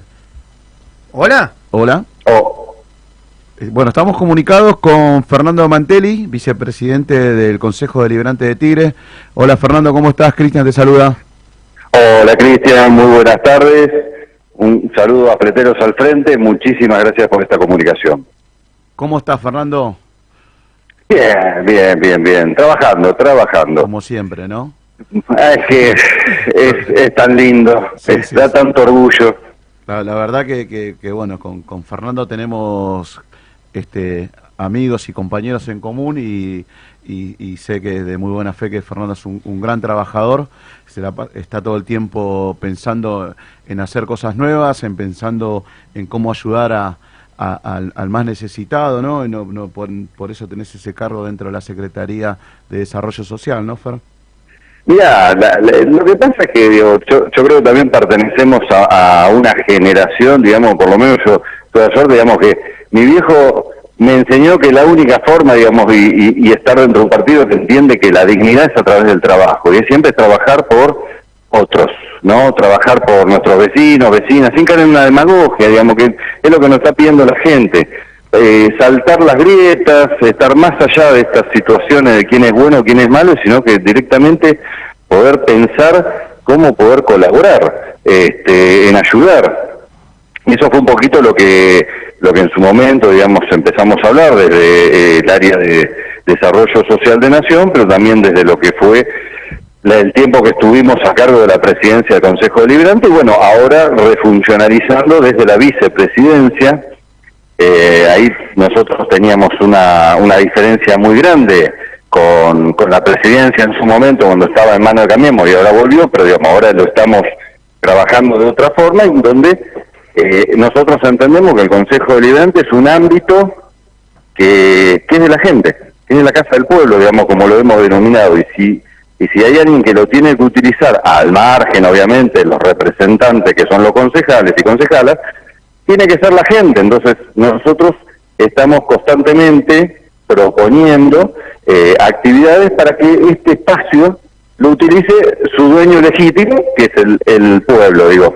Y a, y a partir de ahí hemos intentado ofrecer diferentes actividades para que justamente sean utilizados por las diferentes expresiones, llámese la presentación de un libro, presentación de un eh, de exposiciones de cuadros, obras de teatro, eh, tocar música, eh, exposiciones, digamos, de entomografía, como lo que es eh, las mariposas. O sea, hemos estado abiertos a todas las propuestas de nuestros vecinos y hemos intentado llevarla adelante.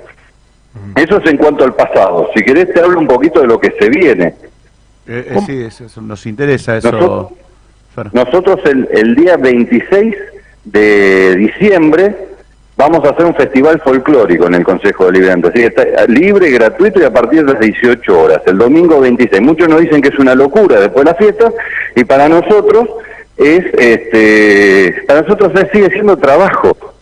Más allá de que sea un domingo. Y, lo lindo de esto es que hay un equipo, un equipo que viene trabajando y donde tenemos amigos en común, este, que lo disfruta, que disfruta y que vos lo ves, a- a- la gente, digamos, que está acá en el Consejo, digamos, y siempre le, le agradezco muchísimo el trabajo, que, que el empeño que le ponen, los tenés un domingo, los tenés un feriado, están constantemente también pensando cómo hacer para que las actividades salgan bien. Y hemos tenido, bastante éxito, ¿no? Yo más de una vez eh, nos hemos sorprendido que mucha de la gente que nos vino a, acompañar o vino a- a ver un determinado espectáculo eh, o actividad, no sabía que el Consejo, que, que este edificio era el Consejo Deliberante, lo cual eso también habla de muchas veces lo que termina estando tan alejado del sistema político de la gente, de lo que le termina pasando en la diaria a las personas. Así que bueno, eso, digamos, para nosotros fue muy satisfactorio, satisfactorio que pudieran este, empezar a venir, empezar a abrir las puertas del Consejo Deliberante.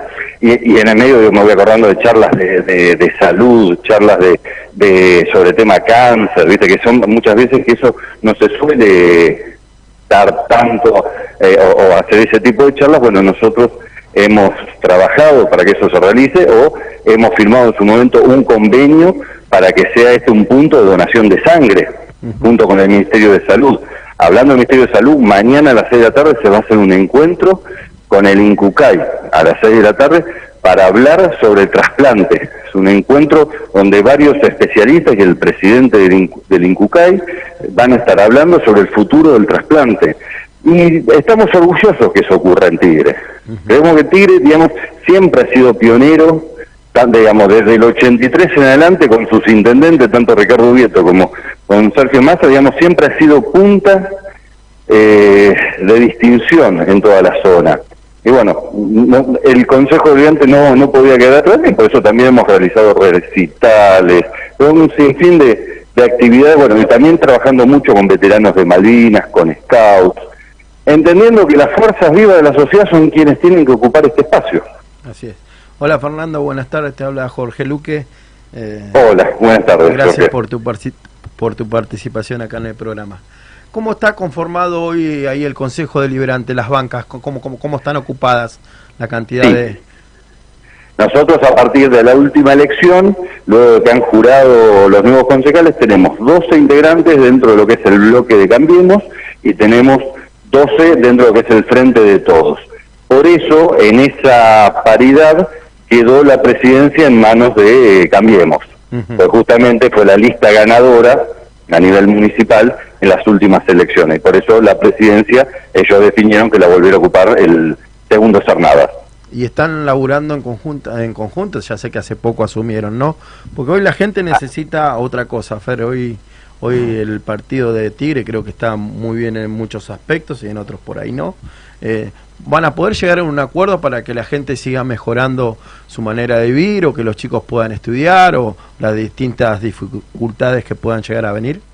A tener. Mira, a, hoy te podría decir, no es que trabajamos en conjunto, lo que sí, digamos, tenemos consensuado, digo, pues cada uno obviamente está en su posición, pero digamos, hoy lo, que está consensuando es poder hacer actividades, digamos, donde la organicen los diferentes bloques, pero obviamente la- el otro bloque está invitado, ¿se entiende? Digamos, no, no son cuestiones que sean solo de un bloque, las organiza un bloque, pero el otro bloque puede participar, puede ser invitado. Entonces, es nuestra, digamos, lo que estamos intentando llevar adelante, esto, lo que te digo, es muy nuevo, Sí, no sí, hace sí, a ni, dos semanas, digamos, Días. de vida que tiene esto, es, la idea es poder, sin perder cada uno la identidad, porque no, no ese es el fin, es que podamos llevar adelante durante el 2022 actividades por fuera de la grieta, digamos, eh, llevando, digamos, que, que, la situación o la actividad no caiga dentro de, de ninguna disputa política.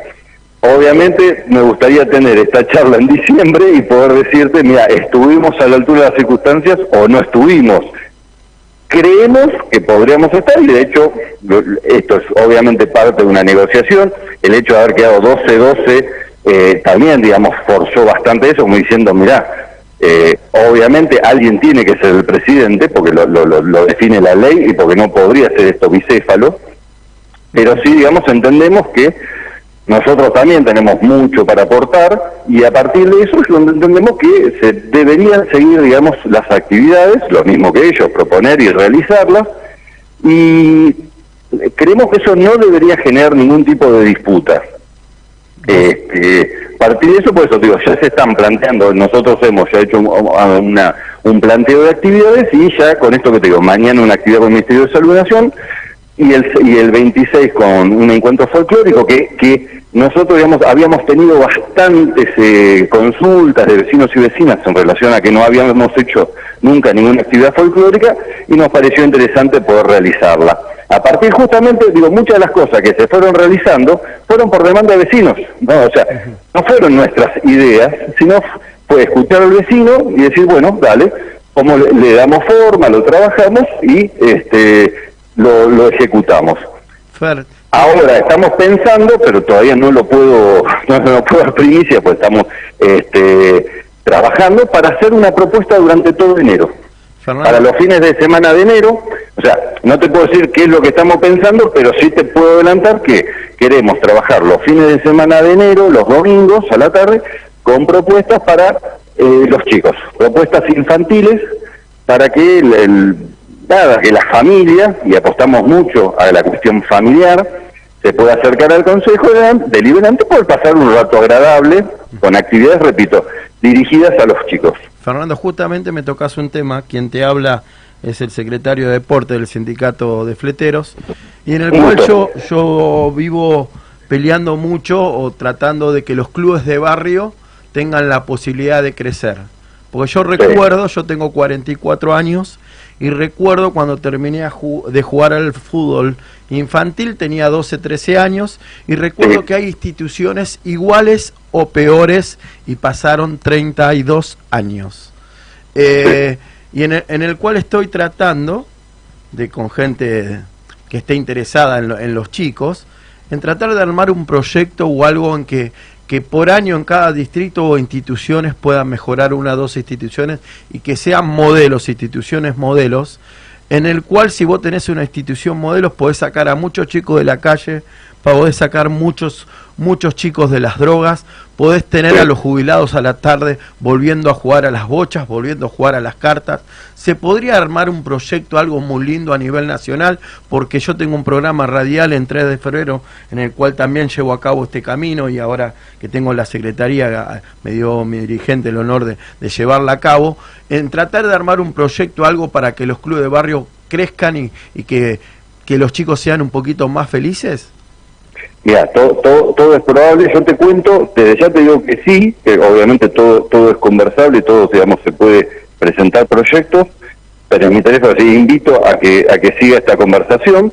Lo que sí te, también te digo que nosotros tuvimos una experiencia, o se estaba empezando a generar una experiencia en Tigre en su momento, te estoy hablando hace algunos años, cuando éramos parte del Ejecutivo Municipal, y, y en ese momento estábamos haciendo justamente con las asociaciones de clubes, eh, que que los nuclean, empezar a plantear, estábamos planteando, viendo, empezando a estudiar la posibilidad de cómo salir adelante para que a los, a los chicos, chicas de 13 años, como bien decís vos, digo, para tratar de establecer una edad aproximada, que se terminaban muchas actividades y es como que quedaban los chicos en banda. Bueno, después obviamente no, no, no continuamos en el Ejecutivo Municipal y, también una de las cuestiones que agregábamos en ese momento, ya hoy está mucho más este, masificado, era también decir, bueno, tiene que haber también actividades para las chicas, pues si no, si no termina siendo todo, eh, queda como encasillado en el fútbol y el fútbol es solo de varones, entendemos que todos los deportes son para todos los sexos. Yo cuando me refiero que si tenés una institución modelo,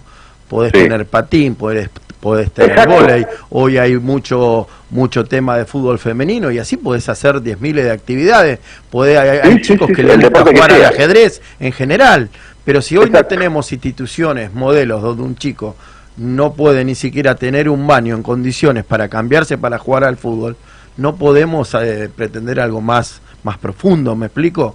Y, y sobre, sobre los temas de intermediarios, por eso yo hablo un proyecto a nivel nacional o distrital en que sea manejado directamente por el distrito para que no haya intermediario y el único intermediario que vaya que vaya al club sean materiales, sean eh, en estructura para que quede y él le hace una iniciativa que la gente se motive también a querer ver a su club bien, porque si no no, no no vamos a tener posibilidades nunca de las que instituciones crezcan. Yo te vuelvo a repetir, te dije 32 años que dejé de jugar al fútbol.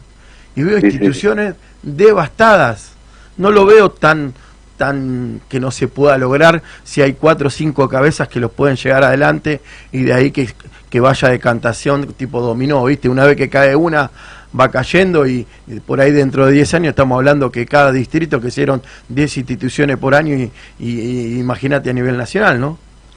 No, y además ahí te agrego, digo, y además se ha visto en la pandemia la importancia de, de lo que de las instituciones, digo, por cuántas asociaciones civiles de diferentes tipos, yo en su momento también fui director de entidades civiles, digo, con lo cual tengo un aprecio muy grande por las ONG, pero eh, durante la pandemia hemos visto desde Desarrollo Social cómo se han reconvertido un montón de instituciones que obviamente no podían en el momento, digamos, más duro de la pandemia, no se podían realizar sus actividades, pero sí eran eh, merenderos, comedores o lugares de acopio. Digo, eh, hubo una refuncionalización de esas instituciones y realmente, junto a un montón de otras eh, acciones del Estado, de privados, digamos, se pudo salir adelante y, sirvió para poder llevar, eh, salir, digamos, de la mejor forma eh, la pandemia. Digo, o sea que cumplen un rol, digo, cambian los contextos y las instituciones se acomodan y se adecúan a ese nuevo rol y realmente son muy muy importantes la labor que han hecho. Digo.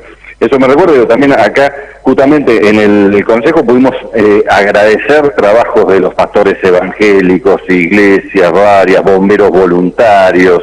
Digo, hay, hay muchas veces, digo, se, lo decía ayer a un grupo de, de, de pastores, digo, muchas veces al Estado le falta agradecer todo lo que han trabajado las instituciones. Bueno, después obviamente después hubo un montón de también de acciones del, del gobierno nacional a través de ministerios como eh, clubes en obra, de diferentes programas que fueron tratando también de colaborar para, digamos, subsanar también tanto tiempo estar cerrados o la falta de la cuota social.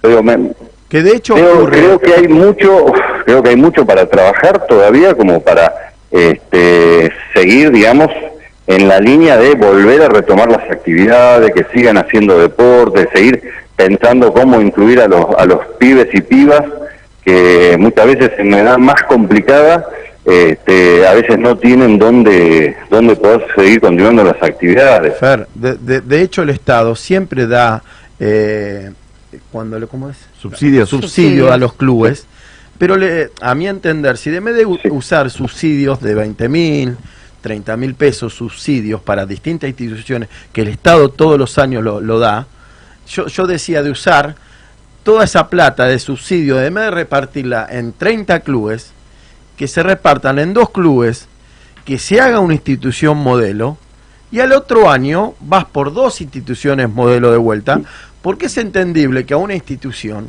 hoy le das 20 mil, 30 mil pesos y en el momento sirve, sirve para comprar una pintura. que el sí club pero que- son paliativos que el club queda lindo, entiendo. que el club queda lindo, que sirve en ese momento, pero al mes la pintura con los pelotazos se te fue y nunca cre- creciste institucio- institucionalmente. Mi idea es que todo ese ese fa- eh, eh, todo ese laburo que hace a nivel nacional, que lo hacen diario, meterle un poquito más de profundidad, algo más serio y decir, bueno, hoy no vamos a hacer 30 clubes o 40 clubes, vamos a hacer dos o tres por año, le vamos a dar la posibilidad a que los clubes, si tienen una pista eh, coherente, pueden tener patín, pueden tener volei, los chicos no se latiman, un baño modelo donde que si vos recorres los clubes de barrio, eh, estamos en pandemia y hay baños que son imposibles de, de que una criatura vaya. Pero bueno, esto es mucho más adelante, por ahí tenemos el gusto de conocernos en algún momento. Sí, obvio. Y me encantaría, me encantaría, porque es un proyecto que, que me gustaría hacer con varias gente pa- pa- para, para tratar de la que se institucione y los chicos que son los chicos estén un poquito mejor, es, es mi opinión. Te quería aprovecharlo porque vos dijiste los chicos y, y como Sí, sí, estoy sí, en- digo, en- no- en nosotros, digo, estamos preocupados también por, por ese tema y por eso estábamos queriendo, digo, ¿qué pasa con los chicos que no se pudieron venir, no tuvieron actividad? Digo, bueno, el domingo tenerlos, mostrar una actividad linda, digo, con una obra, estamos ahí viendo qué, qué obra, digo, porque estamos buscando obras como para que sea algo también del agrado y que sea... Conozco una- conozco que- una de que la títeres. pasen bien. Sí, obvio. y, y encima bu- buenos, y bueno y divertido. Pero, pero bueno, sí, sí, obviamente, y algo más. Este, pero sí, a ver, digo, creo que también es, creo que es una deuda del Estado justamente poder hacer políticas públicas que continúen, trasvasen las diferentes posturas ideológicas de los gobiernos. ¿no? Digo, eso es algo que es una materia que tenemos pendiente los argentinos como Estado, que más allá de, de quién esté administrando en determinado momento y contexto histórico, haya políticas públicas que sigan adelante. Bueno, tenemos que también trabajar por nuestra madurez democrática, nos falta mucho, pero bueno, pero pero eso lo tenemos que trabajar también como sociedad, ¿no? Yo, no quiero ser cholulo, ¿no? Pero la verdad que doy fe de que Fernando es un, gran militante, un tipo que tiene un gran compromiso. Con Fernando nos hemos cruzado junto con el grupo Motociclistas Solidarios ya desde hace muchos años, apoyando a los chicos con autismo, haciendo actividades en los clubes de jubilados. No sé si te acordás, Fernando, pero bueno, lo he cruzado en muchos lugares y siempre participando activamente y siempre estando ahí, dando su apoyo este, consiguiéndole los recursos para que los, los chicos puedan estar, estar bien, para que los abuelos puedan estar bien. Así que no, no, no quiero ser un demagogo, pero la verdad doy fe de que Fernando es un gran militante, un gran dirigente y, y la verdad que, que todo lo que está contando y todo lo que está diciendo realmente lo hace lo haces. Acá, acá tiene entonces Fernando, cualquier cosa que necesites, alguna colaboración con un camión o algo, laborar en conjunto, porque ese evento de fletero siempre le dio una mano a mucha gente y, de esto hablábamos antes en, el bloco este. Estamos eh, pasando una situación en el país que hoy los argentinos no tenemos que estrechar la mano y darnos la mano los unos al otro, ¿no? ¿Vale? más allá, más allá, te agrego, digo, más allá, repito, de, de las posturas ideológicas, digo, o salimos todos juntos o no salimos. Así es. Eh, eh, digo, porque en las diferencias, en la diversidad también crecemos. Este, pero claro, hay, digo, muchas veces nos cuesta, lo hablo ahora sí desde el ámbito político, nos cuesta entender de que hay otras opiniones, de que hay otras miradas, y es a partir, digamos, no tomarlos como enemigos, sino tomarlos como justamente parte parte de la, del ejercicio democrático. Pero Nos cuesta, pero es un ejercicio. Pero un gran dirigente tiene que saber también escuchar, tiene que, Exacto. que aprender a escuchar, porque por ahí a veces hasta no escuchando lo que uno no quiere puede llegar a aprender. Y ese es el grave error que para mí está pasando con muchos políticos argentinos. Se acostumbran a que todo le digan que sí, que sí, que sí, y cuando alguien le dice que no, por ahí porque está errado, Ahí es donde para mí aparecen los grandes dirigentes, ¿no? Es que tenemos que entender de que ninguno tiene la verdad, tenemos miradas y que siempre va a haber alguien con una mirada diferente y muchas veces va a ser una mirada no opuesta, pero que se integra a, a la mirada de uno, porque, porque si no pareciera que si uno tiene la verdad el otro está equivocado y no, podemos tener varias verdades. ¿Sabes lo que tenemos que tener, Fernando? Respeto. Respeto y humildad. respeto y humildad. ¿Entendés? ¿Vale? Hola, buenas tardes, compañero. Te habla Vanessa Gramajo. Buenas tardes. Bueno, a lo que estaba tocando recién el compañero, me parece que las diferencias se construyen o se destruyen. Acá la, lo, que no entienden desde el otro lado, que vos tengas una mirada distinta, eh, creen que venís a destruir y nada que ver. Por lo menos desde el lado del penorismo, lo único que hacemos siempre es la mirada objetiva y, y, si tenemos alguna crítica hacia nosotros es constructiva, nunca vamos a destruir al compañero. Y, eh, me parece que nosotros sí respetamos, respetamos eh, las miradas distintas del otro, pero creo que hoy por hoy ya tiene que haber un basta, ¿entendés? Del lado del peronismo, mirar desde esa manera, sí empezar a, a darle más publicidad al crecimiento y a las gestiones que estamos teniendo, de, así sea en la parte municipal o en la parte del Estado, me parece que hay que darle un crecimiento. Y no es, no, no, es mucho menor todo lo que ha hecho en la pandemia el peronismo. Te hablo desde el lado de lo que hicimos nosotros desde el sindicato, que nadie nos vino y nos dijo, ustedes tienen que hacer esto, pongan en el pecho. Si bien nuestro trabajo siguió siguió, o sea, nuestro laburo siguió como todo trabajo, ¿me entendés? Que pusimos el pecho a la pandemia, nosotros también pusimos el pecho con respecto a las ollas populares, lo que vos bien decías con respecto a los clubes, nosotros tenemos un club, es un club que se llama el 12 de octubre, que es nuestro club de, nada, de corazón. Yo piso Martín Coronado hace 29 años, acá el, nuestra conducción del secretario de Deporte vivió eh, y jugó la pelota ahí y nosotros hemos armado ollas cuando hoy el 3 de febrero está manejado por, por el PRO, eh, nunca nos han bajado nada, nada. nada de nada y nosotros pusimos el pecho a todo. Es más, hubo compañeros que no tenían eh, eh, la autorización para viajar en colectivo y se venían caminando a cocinar para otros. Entonces Sí, sí, está sí, muy sí, bueno lo que vos puntualizaste con respecto a los clubes que en el momento de la pandemia, en vez de cerrarlo, al contrario, sus puertas estuvieron, Estuvieron- abiertas siempre. Tanto estuvieron ropa. recontrabancando. Sí, sí, sí. sí. Y, y, y creo, digo, y ahí también, digamos, es ese, e- ese recordatorio para todos aquellos y aquellas voluntarias eh, que por, por, por dar, digamos, por, por trabajar, por justamente ofrendar, como vos decís, para ir eh, caminando a, a poder, digamos, ir a pelar la papa o lo que fuera en la olla popular, muchos no, no la pudieron contar. Digo, también creo que es el respeto que se merecen todos esos héroes y heroínas anónimos, que lo, digamos que ese compañero, esa compañera que, que dio todo, dio tanto que dio su vida, porque hemos perdido muchísimos amigos, amigas, parientes, compañeros, compañeras, este, por esta por, esta locura. Pero como bien también dicen ustedes, nosotros tenemos una mirada social, esa mirada de decir no, no, esto no lo hago como un medio para llegar acá, sino esto es el fin en sí mismo, y el fin en sí mismo es colaborar, ayudar, contener a, a aquel vecino vecina que por diferentes razones o no podía llegar al plato de comida o no sabía dónde poder inscribirse en el IFE, digo, porque también muchas instituciones colaboraron en inscribir en el IFE, eh, múltiples tareas eh, durante la pandemia. Digo, y también hay que poner el foco en lo, en lo que significó esta guerra y cuántos no pudieron pasar. Y te lo digo, digo cuando también nosotros acá tuvimos muchos compañeros que, que desgraciadamente no hoy no, no están junto a nosotros, pero pero uno también digo en esa en esa actitud militante y en esa actitud de seguir trabajando en poder del otro, creo que también es la for- mejor forma de homenajearlo, ¿no? Este, no tirándose abajo, sino redoblando la, el trabajo. digo. Y ahí también, bueno, justamente el trabajo de los sindicatos, bueno, pues, hablamos de los clubes pero digo, también los sindicatos tuvieron una una Una labor muy grande. una acción una acción transformadora digo, en cuanto a la sociedad de poder digamos no solo defender a los trabajadores los derechos de los trabajadores y trabajadoras sino también digamos a los que estaban en otro tipo de condiciones estar brindándole un plato de comida estar brindando una mano extendida porque si no también digo creo que también tenemos un problema como sociedad de que enseguida demonizamos sectores entonces todos los policías son malos, todos los sindicatos son malos.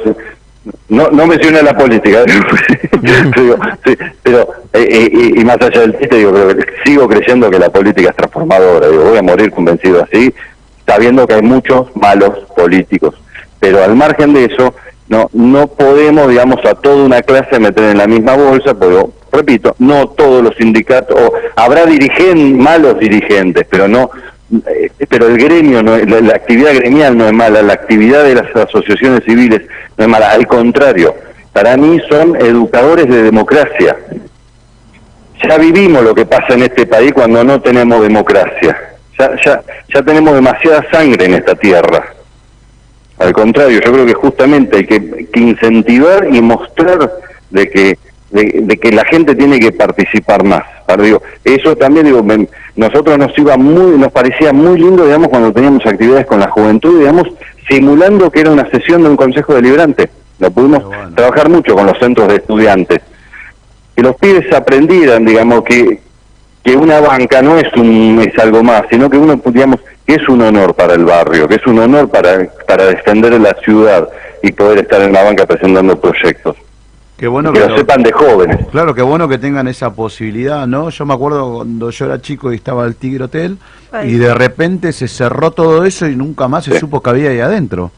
Y Sí. gracias a que ahora se pudieron abrir las puertas al público, conocemos el Consejo Deliberante de Tigre y creo que es, es uno de los pocos distritos, no sé si es el único, que, que tiene las puertas del Consejo, ya que ta- también está en un lugar precioso, ¿no? Un lugar hermoso. te iba a decir eso, te iba a decir eso, o sea, muchos mu- muchos concejales, compañeros concejales de otros distritos, compañeros compañeras, digo, cuando vienen acá y no pueden creer la ubicación, el edificio, el río, y pero qué pasa durante años y más en el último año de la, de la pandemia y respetando obviamente lo- los protocolos del covid eh, estuvo cerrado, estuvo eh, bueno, ahora justamente nuestra lucha, y la digo bien, digo en el sentido eh, este, positivo de lucha, de, decir, no, esto que no se cierre nuevamente, porque ya lo vivimos el año cerrado.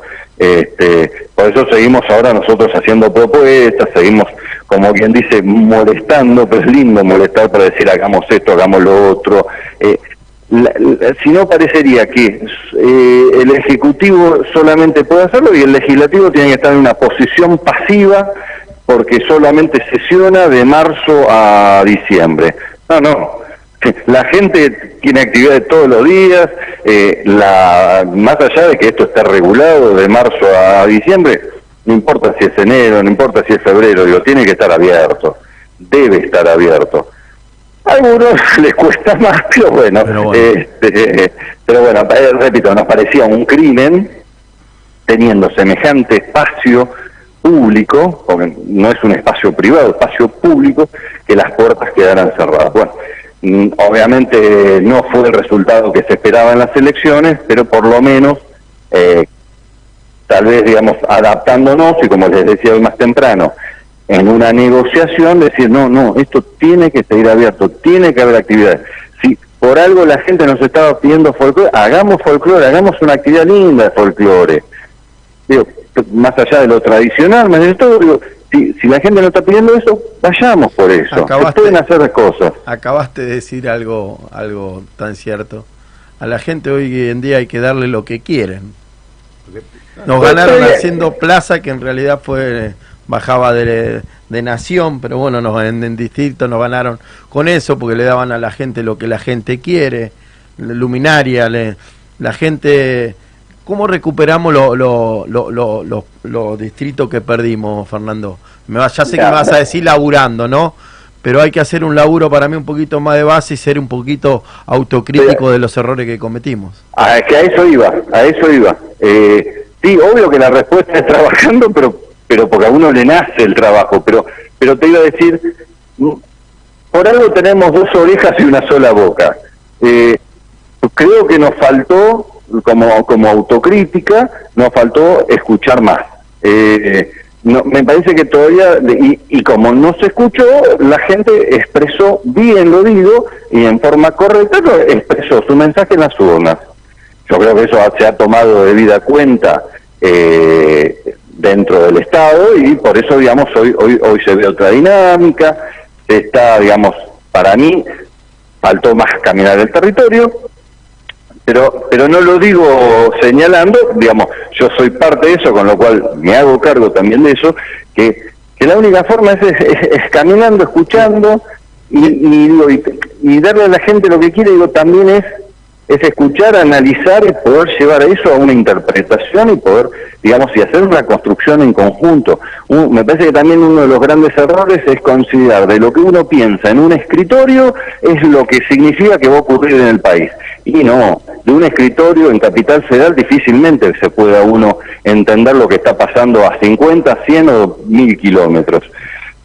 Obviamente la pandemia no fue fácil, no, no, digo, no, digo que esto haya sido ni adrede ni fácil ni nada, son contextos, menos mal que ocurrió en este gobierno, lástima que fue al inicio, que todavía se estaba consolidando, pero bueno, a pesar de eso, se pudo, se pudo continuar, se pudo gestionar, obviamente hubo errores, obviamente los hay, eh, yo digamos sigo creyendo que este gobierno sigue escuchando, que sigue para adelante y que ha tomado debida nota del mensaje democrático que le ha mandado la, la sociedad. Mira, quien te habla en mi, distrito seguramente también cometió errores porque al ver que no te escuchaban uno esterco también y, hoy en día después de perder cuatro selecciones en mi distrito ya no quiero perder más pero también quiero que me escuchen ¿me entendés? quiero que, que, que, escuchemos a todos y que eh, entre todos juntos podemos podemos sin ninguna revertir esto porque porque siempre que salió a la calle fue el peronismo y,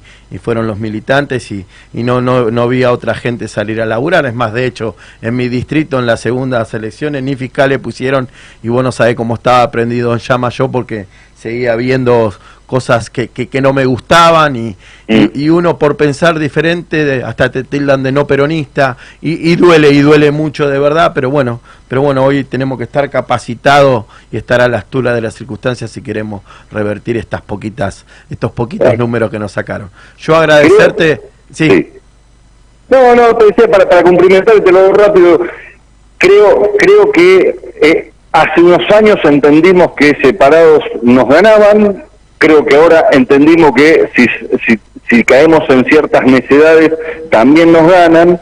Entonces, eh, duele, pero creo que seguimos teniendo oportunidades y que estos cachetazos, vamos a ponerlos así, espero, deseo que sean para madurar Bueno, Fer, que yo- sean que sean porque porque digo más allá de más allá de quién más allá de qué digamos de más allá de las figuras de los de las personas los proyectos digamos el proyecto en el 2023 va a ser digamos eh, muy digamos de dos antagonismos muy grandes digamos aquellos que pretenden que sea muy fácil echar a la gente, que sea muy fácil ampliar el pueblo y poder seguir metiendo deuda 100 años, o quienes entienden que una vacuna salva vida y no es veneno. Así es. Fernando, yo agradecerte, te habla Jorge, que tenés acá un amigo, a Cris Ibarra, un amigo de Fierro, en el cual seguramente, si lo conocés, también es una Bien. persona que podés confiar plenamente en Cristian, así que por ahí en, en algún momento del transcurso de esta de caminar las calles nos cruzamos, agradecerte por participar Ojalá. del programa y te esperamos muy pronto acá en el piso que, que se va a dar otro ida y vuelta mucho más fluido, más, más lindo. Bueno, un, un- un abrazo a todos los compañeros y compañeras que estuve hablando y también darles, eh, agradecerles por este espacio, por este tiempo y también mandarle un saludo muy grande a, a sus oyentes. Dale, muchas gracias y feliz Navidad, no sé si quieren saludarlo al compañero. No, Lo mismo, felicidades, felicidades para todos y todas ustedes. Desde mi parte, nada, agradecerte que estuviste y, y nos diste unos minutos de, de tu tiempo y la verdad que vengas y comentes todo lo que se está haciendo para el municipio está muy bueno y me parece que se tienen que mimetizar otros compañeros como vos que vienen luchándola en la parte social, en la parte de militancia, eh, de la manera que lo vienen haciendo ustedes y nada, es, es para repetir. Así que Y muchas ojalá que gracias. nos podamos reunir pronto.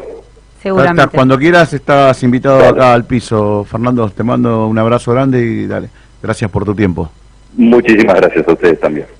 Bueno, pasó Fernando Mantelli, vicepresidente del Consejo Deliberante de Tigres. La verdad, una nota linda, interesante, ¿no? Sí, la verdad que sí, porque porque uno aprende en el transcurso que va, uno uno uno también va aprendiendo, ¿no? Uno cuando cuando se sentó acá al principio tenía miedo que decir, que hablar, uno uno va aprendiendo también y uno comete errores y es lindo es lindo estar a la altura de las circunstancias y, y seguir aprendiendo, ¿no? Ahora en este camino en este camino que, que yo voy a recorrer, seguramente voy a conocer a mucha gente y quiero ver si soy capaz de sostener lo que estoy pensando ahora. ¿Me entendés? Si e- es fácil siempre criticar, como decimos siempre, pero hay que sostener el- la humildad y, y tratar de siempre ayudar al otro. Y vamos a ver si yo estoy a la altura de las circunstancias para realmente si sigo teniendo esta humildad y sigo creyendo que la gente puede seguir creciendo, que, que es el único camino No, que, sí. que, que este país eh, necesita y que la gente nuestra necesita. Necesita gente que no se olvide de dónde vino y que tratar de siempre de ayudar al otro, ¿no? Tal Es mi- cual. es mi visión. Tal cual. Che, bueno, tenemos que entregar el programa en punto. En punto. Así Eh, que tengo tenemos mes- saludos. ¿Vos dijiste algo? No, no. Eh, ah, sí. bueno, bueno. Eva se tiene que ir a una... Lo que No. sí está como siempre, nuestra está, está ahí muy Divina. sexy, muy sexy, muy divina. Eva, ¿cómo estás? ¿Bien? ¿Vos salís al aire cuando me saludás por acá, no? ¿No podés decir ni hola, da- mandar un besito a nuestra audiencia? ¿Eh? Nada. Hay muchos oyentes que En el, preguntan en el- en el ¿Quién último será, programa. En el ¿Eh? último programa. ¿Quién será Evi? Eh. Dice. Debbie, explota mi teléfono, quiero conocer ¿Quién a Evi. es Evi? Eh, te lo juro por Dios. ¿Quién es si yo- yo En el último programa. Eh, a ver, para programa. acá, dice Sí. Pedro. No, no, que la quiere Avita. Que, que sería tu perón, dice Che.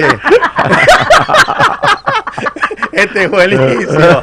Evita que sería tu perón, dice. Mirá, lindo. Te puso colorada.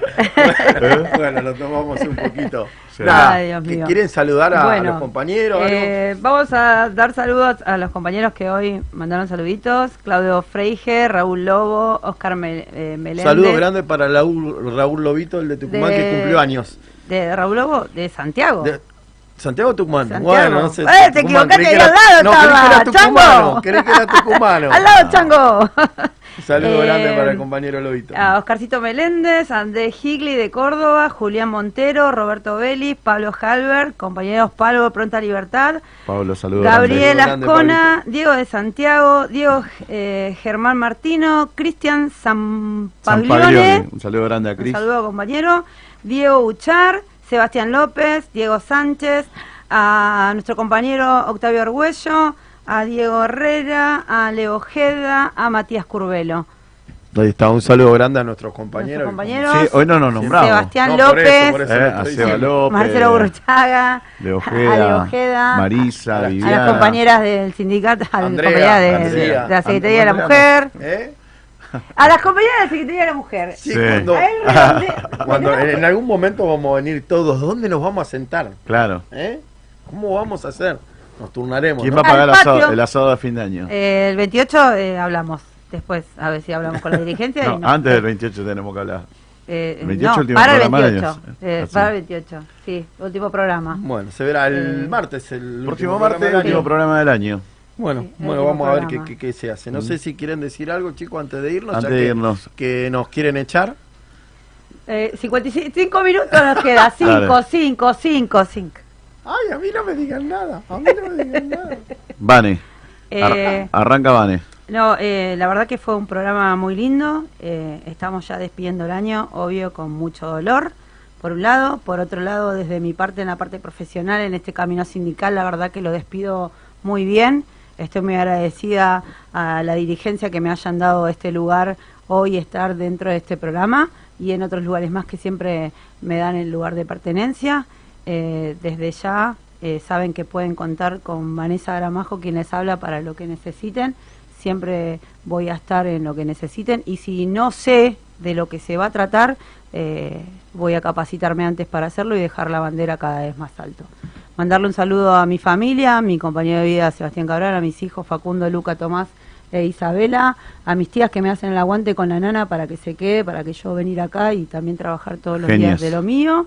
Eh, a ustedes por el aguante, por acompañarme, a vos compañero, que la verdad que hoy tengo un compañero de oro, no lo digo por vos, que vos venís, que en cualquier momento nos dejás por otros lados, te vas a ir, y acá mi compañero siempre haciendo el aguante y estamos ahí todas las mañanas, si bien hoy el compañero tiene mucho laburo, tiene bastante largo el día, pero siempre estamos conectados armando el programa, eso está muy bueno. Y nada, a seguir luchándola y lo mejor que me pudo haber pasado en esta vida, eh, defender mis ideales y defender a trabajadores, que eso creo que lo estoy haciendo bien. Cris. Nada más que eso. No, bueno, yo la, bueno, saludar a, a todos, a, mi familia, ¿no? Que me banca en toda. Este, mi viejita le mando un saludo grande que no la está pasando bien, tuvo un pequeño accidente, así que está, está recuperando de, lo- los golpes madre. que se pegó, así que ¿Te cayó? se cayó, sí. Así que ya, así que le mando un beso grande a ella. Este, nada, nada, que quiero hacerle una feliz Navidad para todos. Para nosotros quizás sea una Navidad poco. Mira vos, che. ¡Ey! No me hagas ¿Te llorar, estoy durmiendo? Eh, Déjalo, déjalo de fondo. Déjalo. Subile, Déjalo, dale, dale, dale dale, volumen. Es, Dale volumen. es, es- es- es terrible, Evi. Sí. Nada, pero digo, bueno, que, que, que tengan una buena Navidad. Para, para, para nosotros creo que va a ser una Navidad distinta, ¿no? Este, con muchas este, emociones encontradas. Así que nada, que, que ojalá todos los chicos de la Argentina tengan algo para poner en su mesa, junto a sus padres, junto a su familia, que puedan brindar. Tengan su pan dulce, tengan su, puedan tener algún juguete, algún regalo este, puedan tener una linda Navidad. Es el deseo que ojalá todos los chicos de, de la Argentina lo puedan tener. Y que todos los argentinos pasemos una gran Navidad en paz. Quiero aprovechar también para mandarle un saludo a mis compañeros de, de la Néstor, del Grupo Motociclista Solidario, a, mis nuevas compañeras del, de los consultorios Elena Rojas de Garín, así que, y a todos los compañeros y compañeras fleteras, y nada, nos vemos el próximo martes. Nada, yo agradecerle, después de un año de, de lucha constante por el tema de trofeo de los pibes de, de, mi club de barrio ahí en 3 de febrero, se logró, se logró que el IFAT eh, haya reconocido varios puntos que de la voz de los clubes se, se llevó a cabo, como querer cambiar el, reglamento, como querer cuidar a los chicos, como que no haya más disturbios en los clubes, la verdad es un, es un, un, un honor y una satisfacción porque en el medio eh, se pasaron muchas cosas y corrió mucha agua por el río, en el cual fue muy maltratado y hasta denigrado, pero con el correr del tiempo yo siempre tengo una, una postura que el que es buena persona con el tiempo no la puede caretear, el que es bueno va a seguir siendo bueno siempre, y el que es malo en algún momento se le va a caer la careta. Así que estoy muy feliz, muy feliz de haber podido pelear tanto, batallar y para lograr que todos los pibes de ahí, de 3 de febrero, que las instituciones a último momento, cuando le quisieron dar una, una medalla, se plantaron y dijeron que si no le daban trofeo no querían la medalla y en el transcurso de, de menos de 40 minutos, al no tener presupuesto, lo lograron, así que felicitar a todas las instituciones y que cuando nos unimos y hacemos las cosas bien, y pensando en nuestros chicos o pensando en nuestros abuelos, las cosas que sin duda las podemos lograr. Estoy convencido de eso. Mandarle saludo grande a la familia, que la familia es la que siempre sufre. Eh, mandarle saludo a los compañeros que están detenidos en Bahía Blanca, a sus familias que están sufriendo mucho. Agradecerle a nuestra dirigencia porque realmente nos dejan laburar tranquilo y, y a veces si, sin decir nada porque confían plenamente en lo que podemos llegar a decir o no decir. Y un saludo grande a todos los fleteros, que se nos viene un año duro y nada, una feliz Navidad para, para mi hermano de la vida, que ya no lo tengo más, que está en el cielo, pero seguramente el gordito Argentino Díaz nos va, nos va a seguir eh, eh, marcando el camino en muchas cosas. Yo nada más que decir, chicos, agradecerles a ustedes y como les digo allá, como te digo a vos y te digo a él, por ahí el día de mañana van a ser ustedes los que van a seguir con esto, que lo sigan haciendo de la mejor manera como, como en el empeño que le están haciendo y que cuenten conmigo para lo que sea un orgullo laburar con ustedes, así que, que a mí siempre me, me, gusta laburar en paz y con alegría, que creo que así se, las cosas salen bien. Cuando no hay, no hay armonía y no hay tranquilidad, seguramente se va todo por la borda, así que que, que, que nada más. Nada más que decir. Feliz Navidad para todos. Nos vamos con fleteros al frente. Muchas gracias y feliz Navidad para la casa que nos banca. Navidad para la nos casa, banca todo, para Radio, Radio que nos banca. Por la 100.5 que nos abrió las puertas. Gracias a todos, nos fuimos. Justicia por Lucas.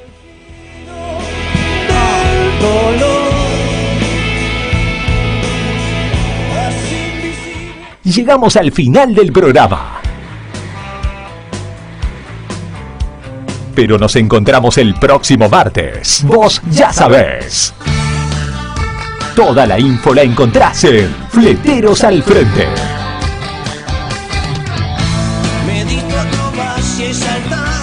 Estamos con vos. Hasta la próxima.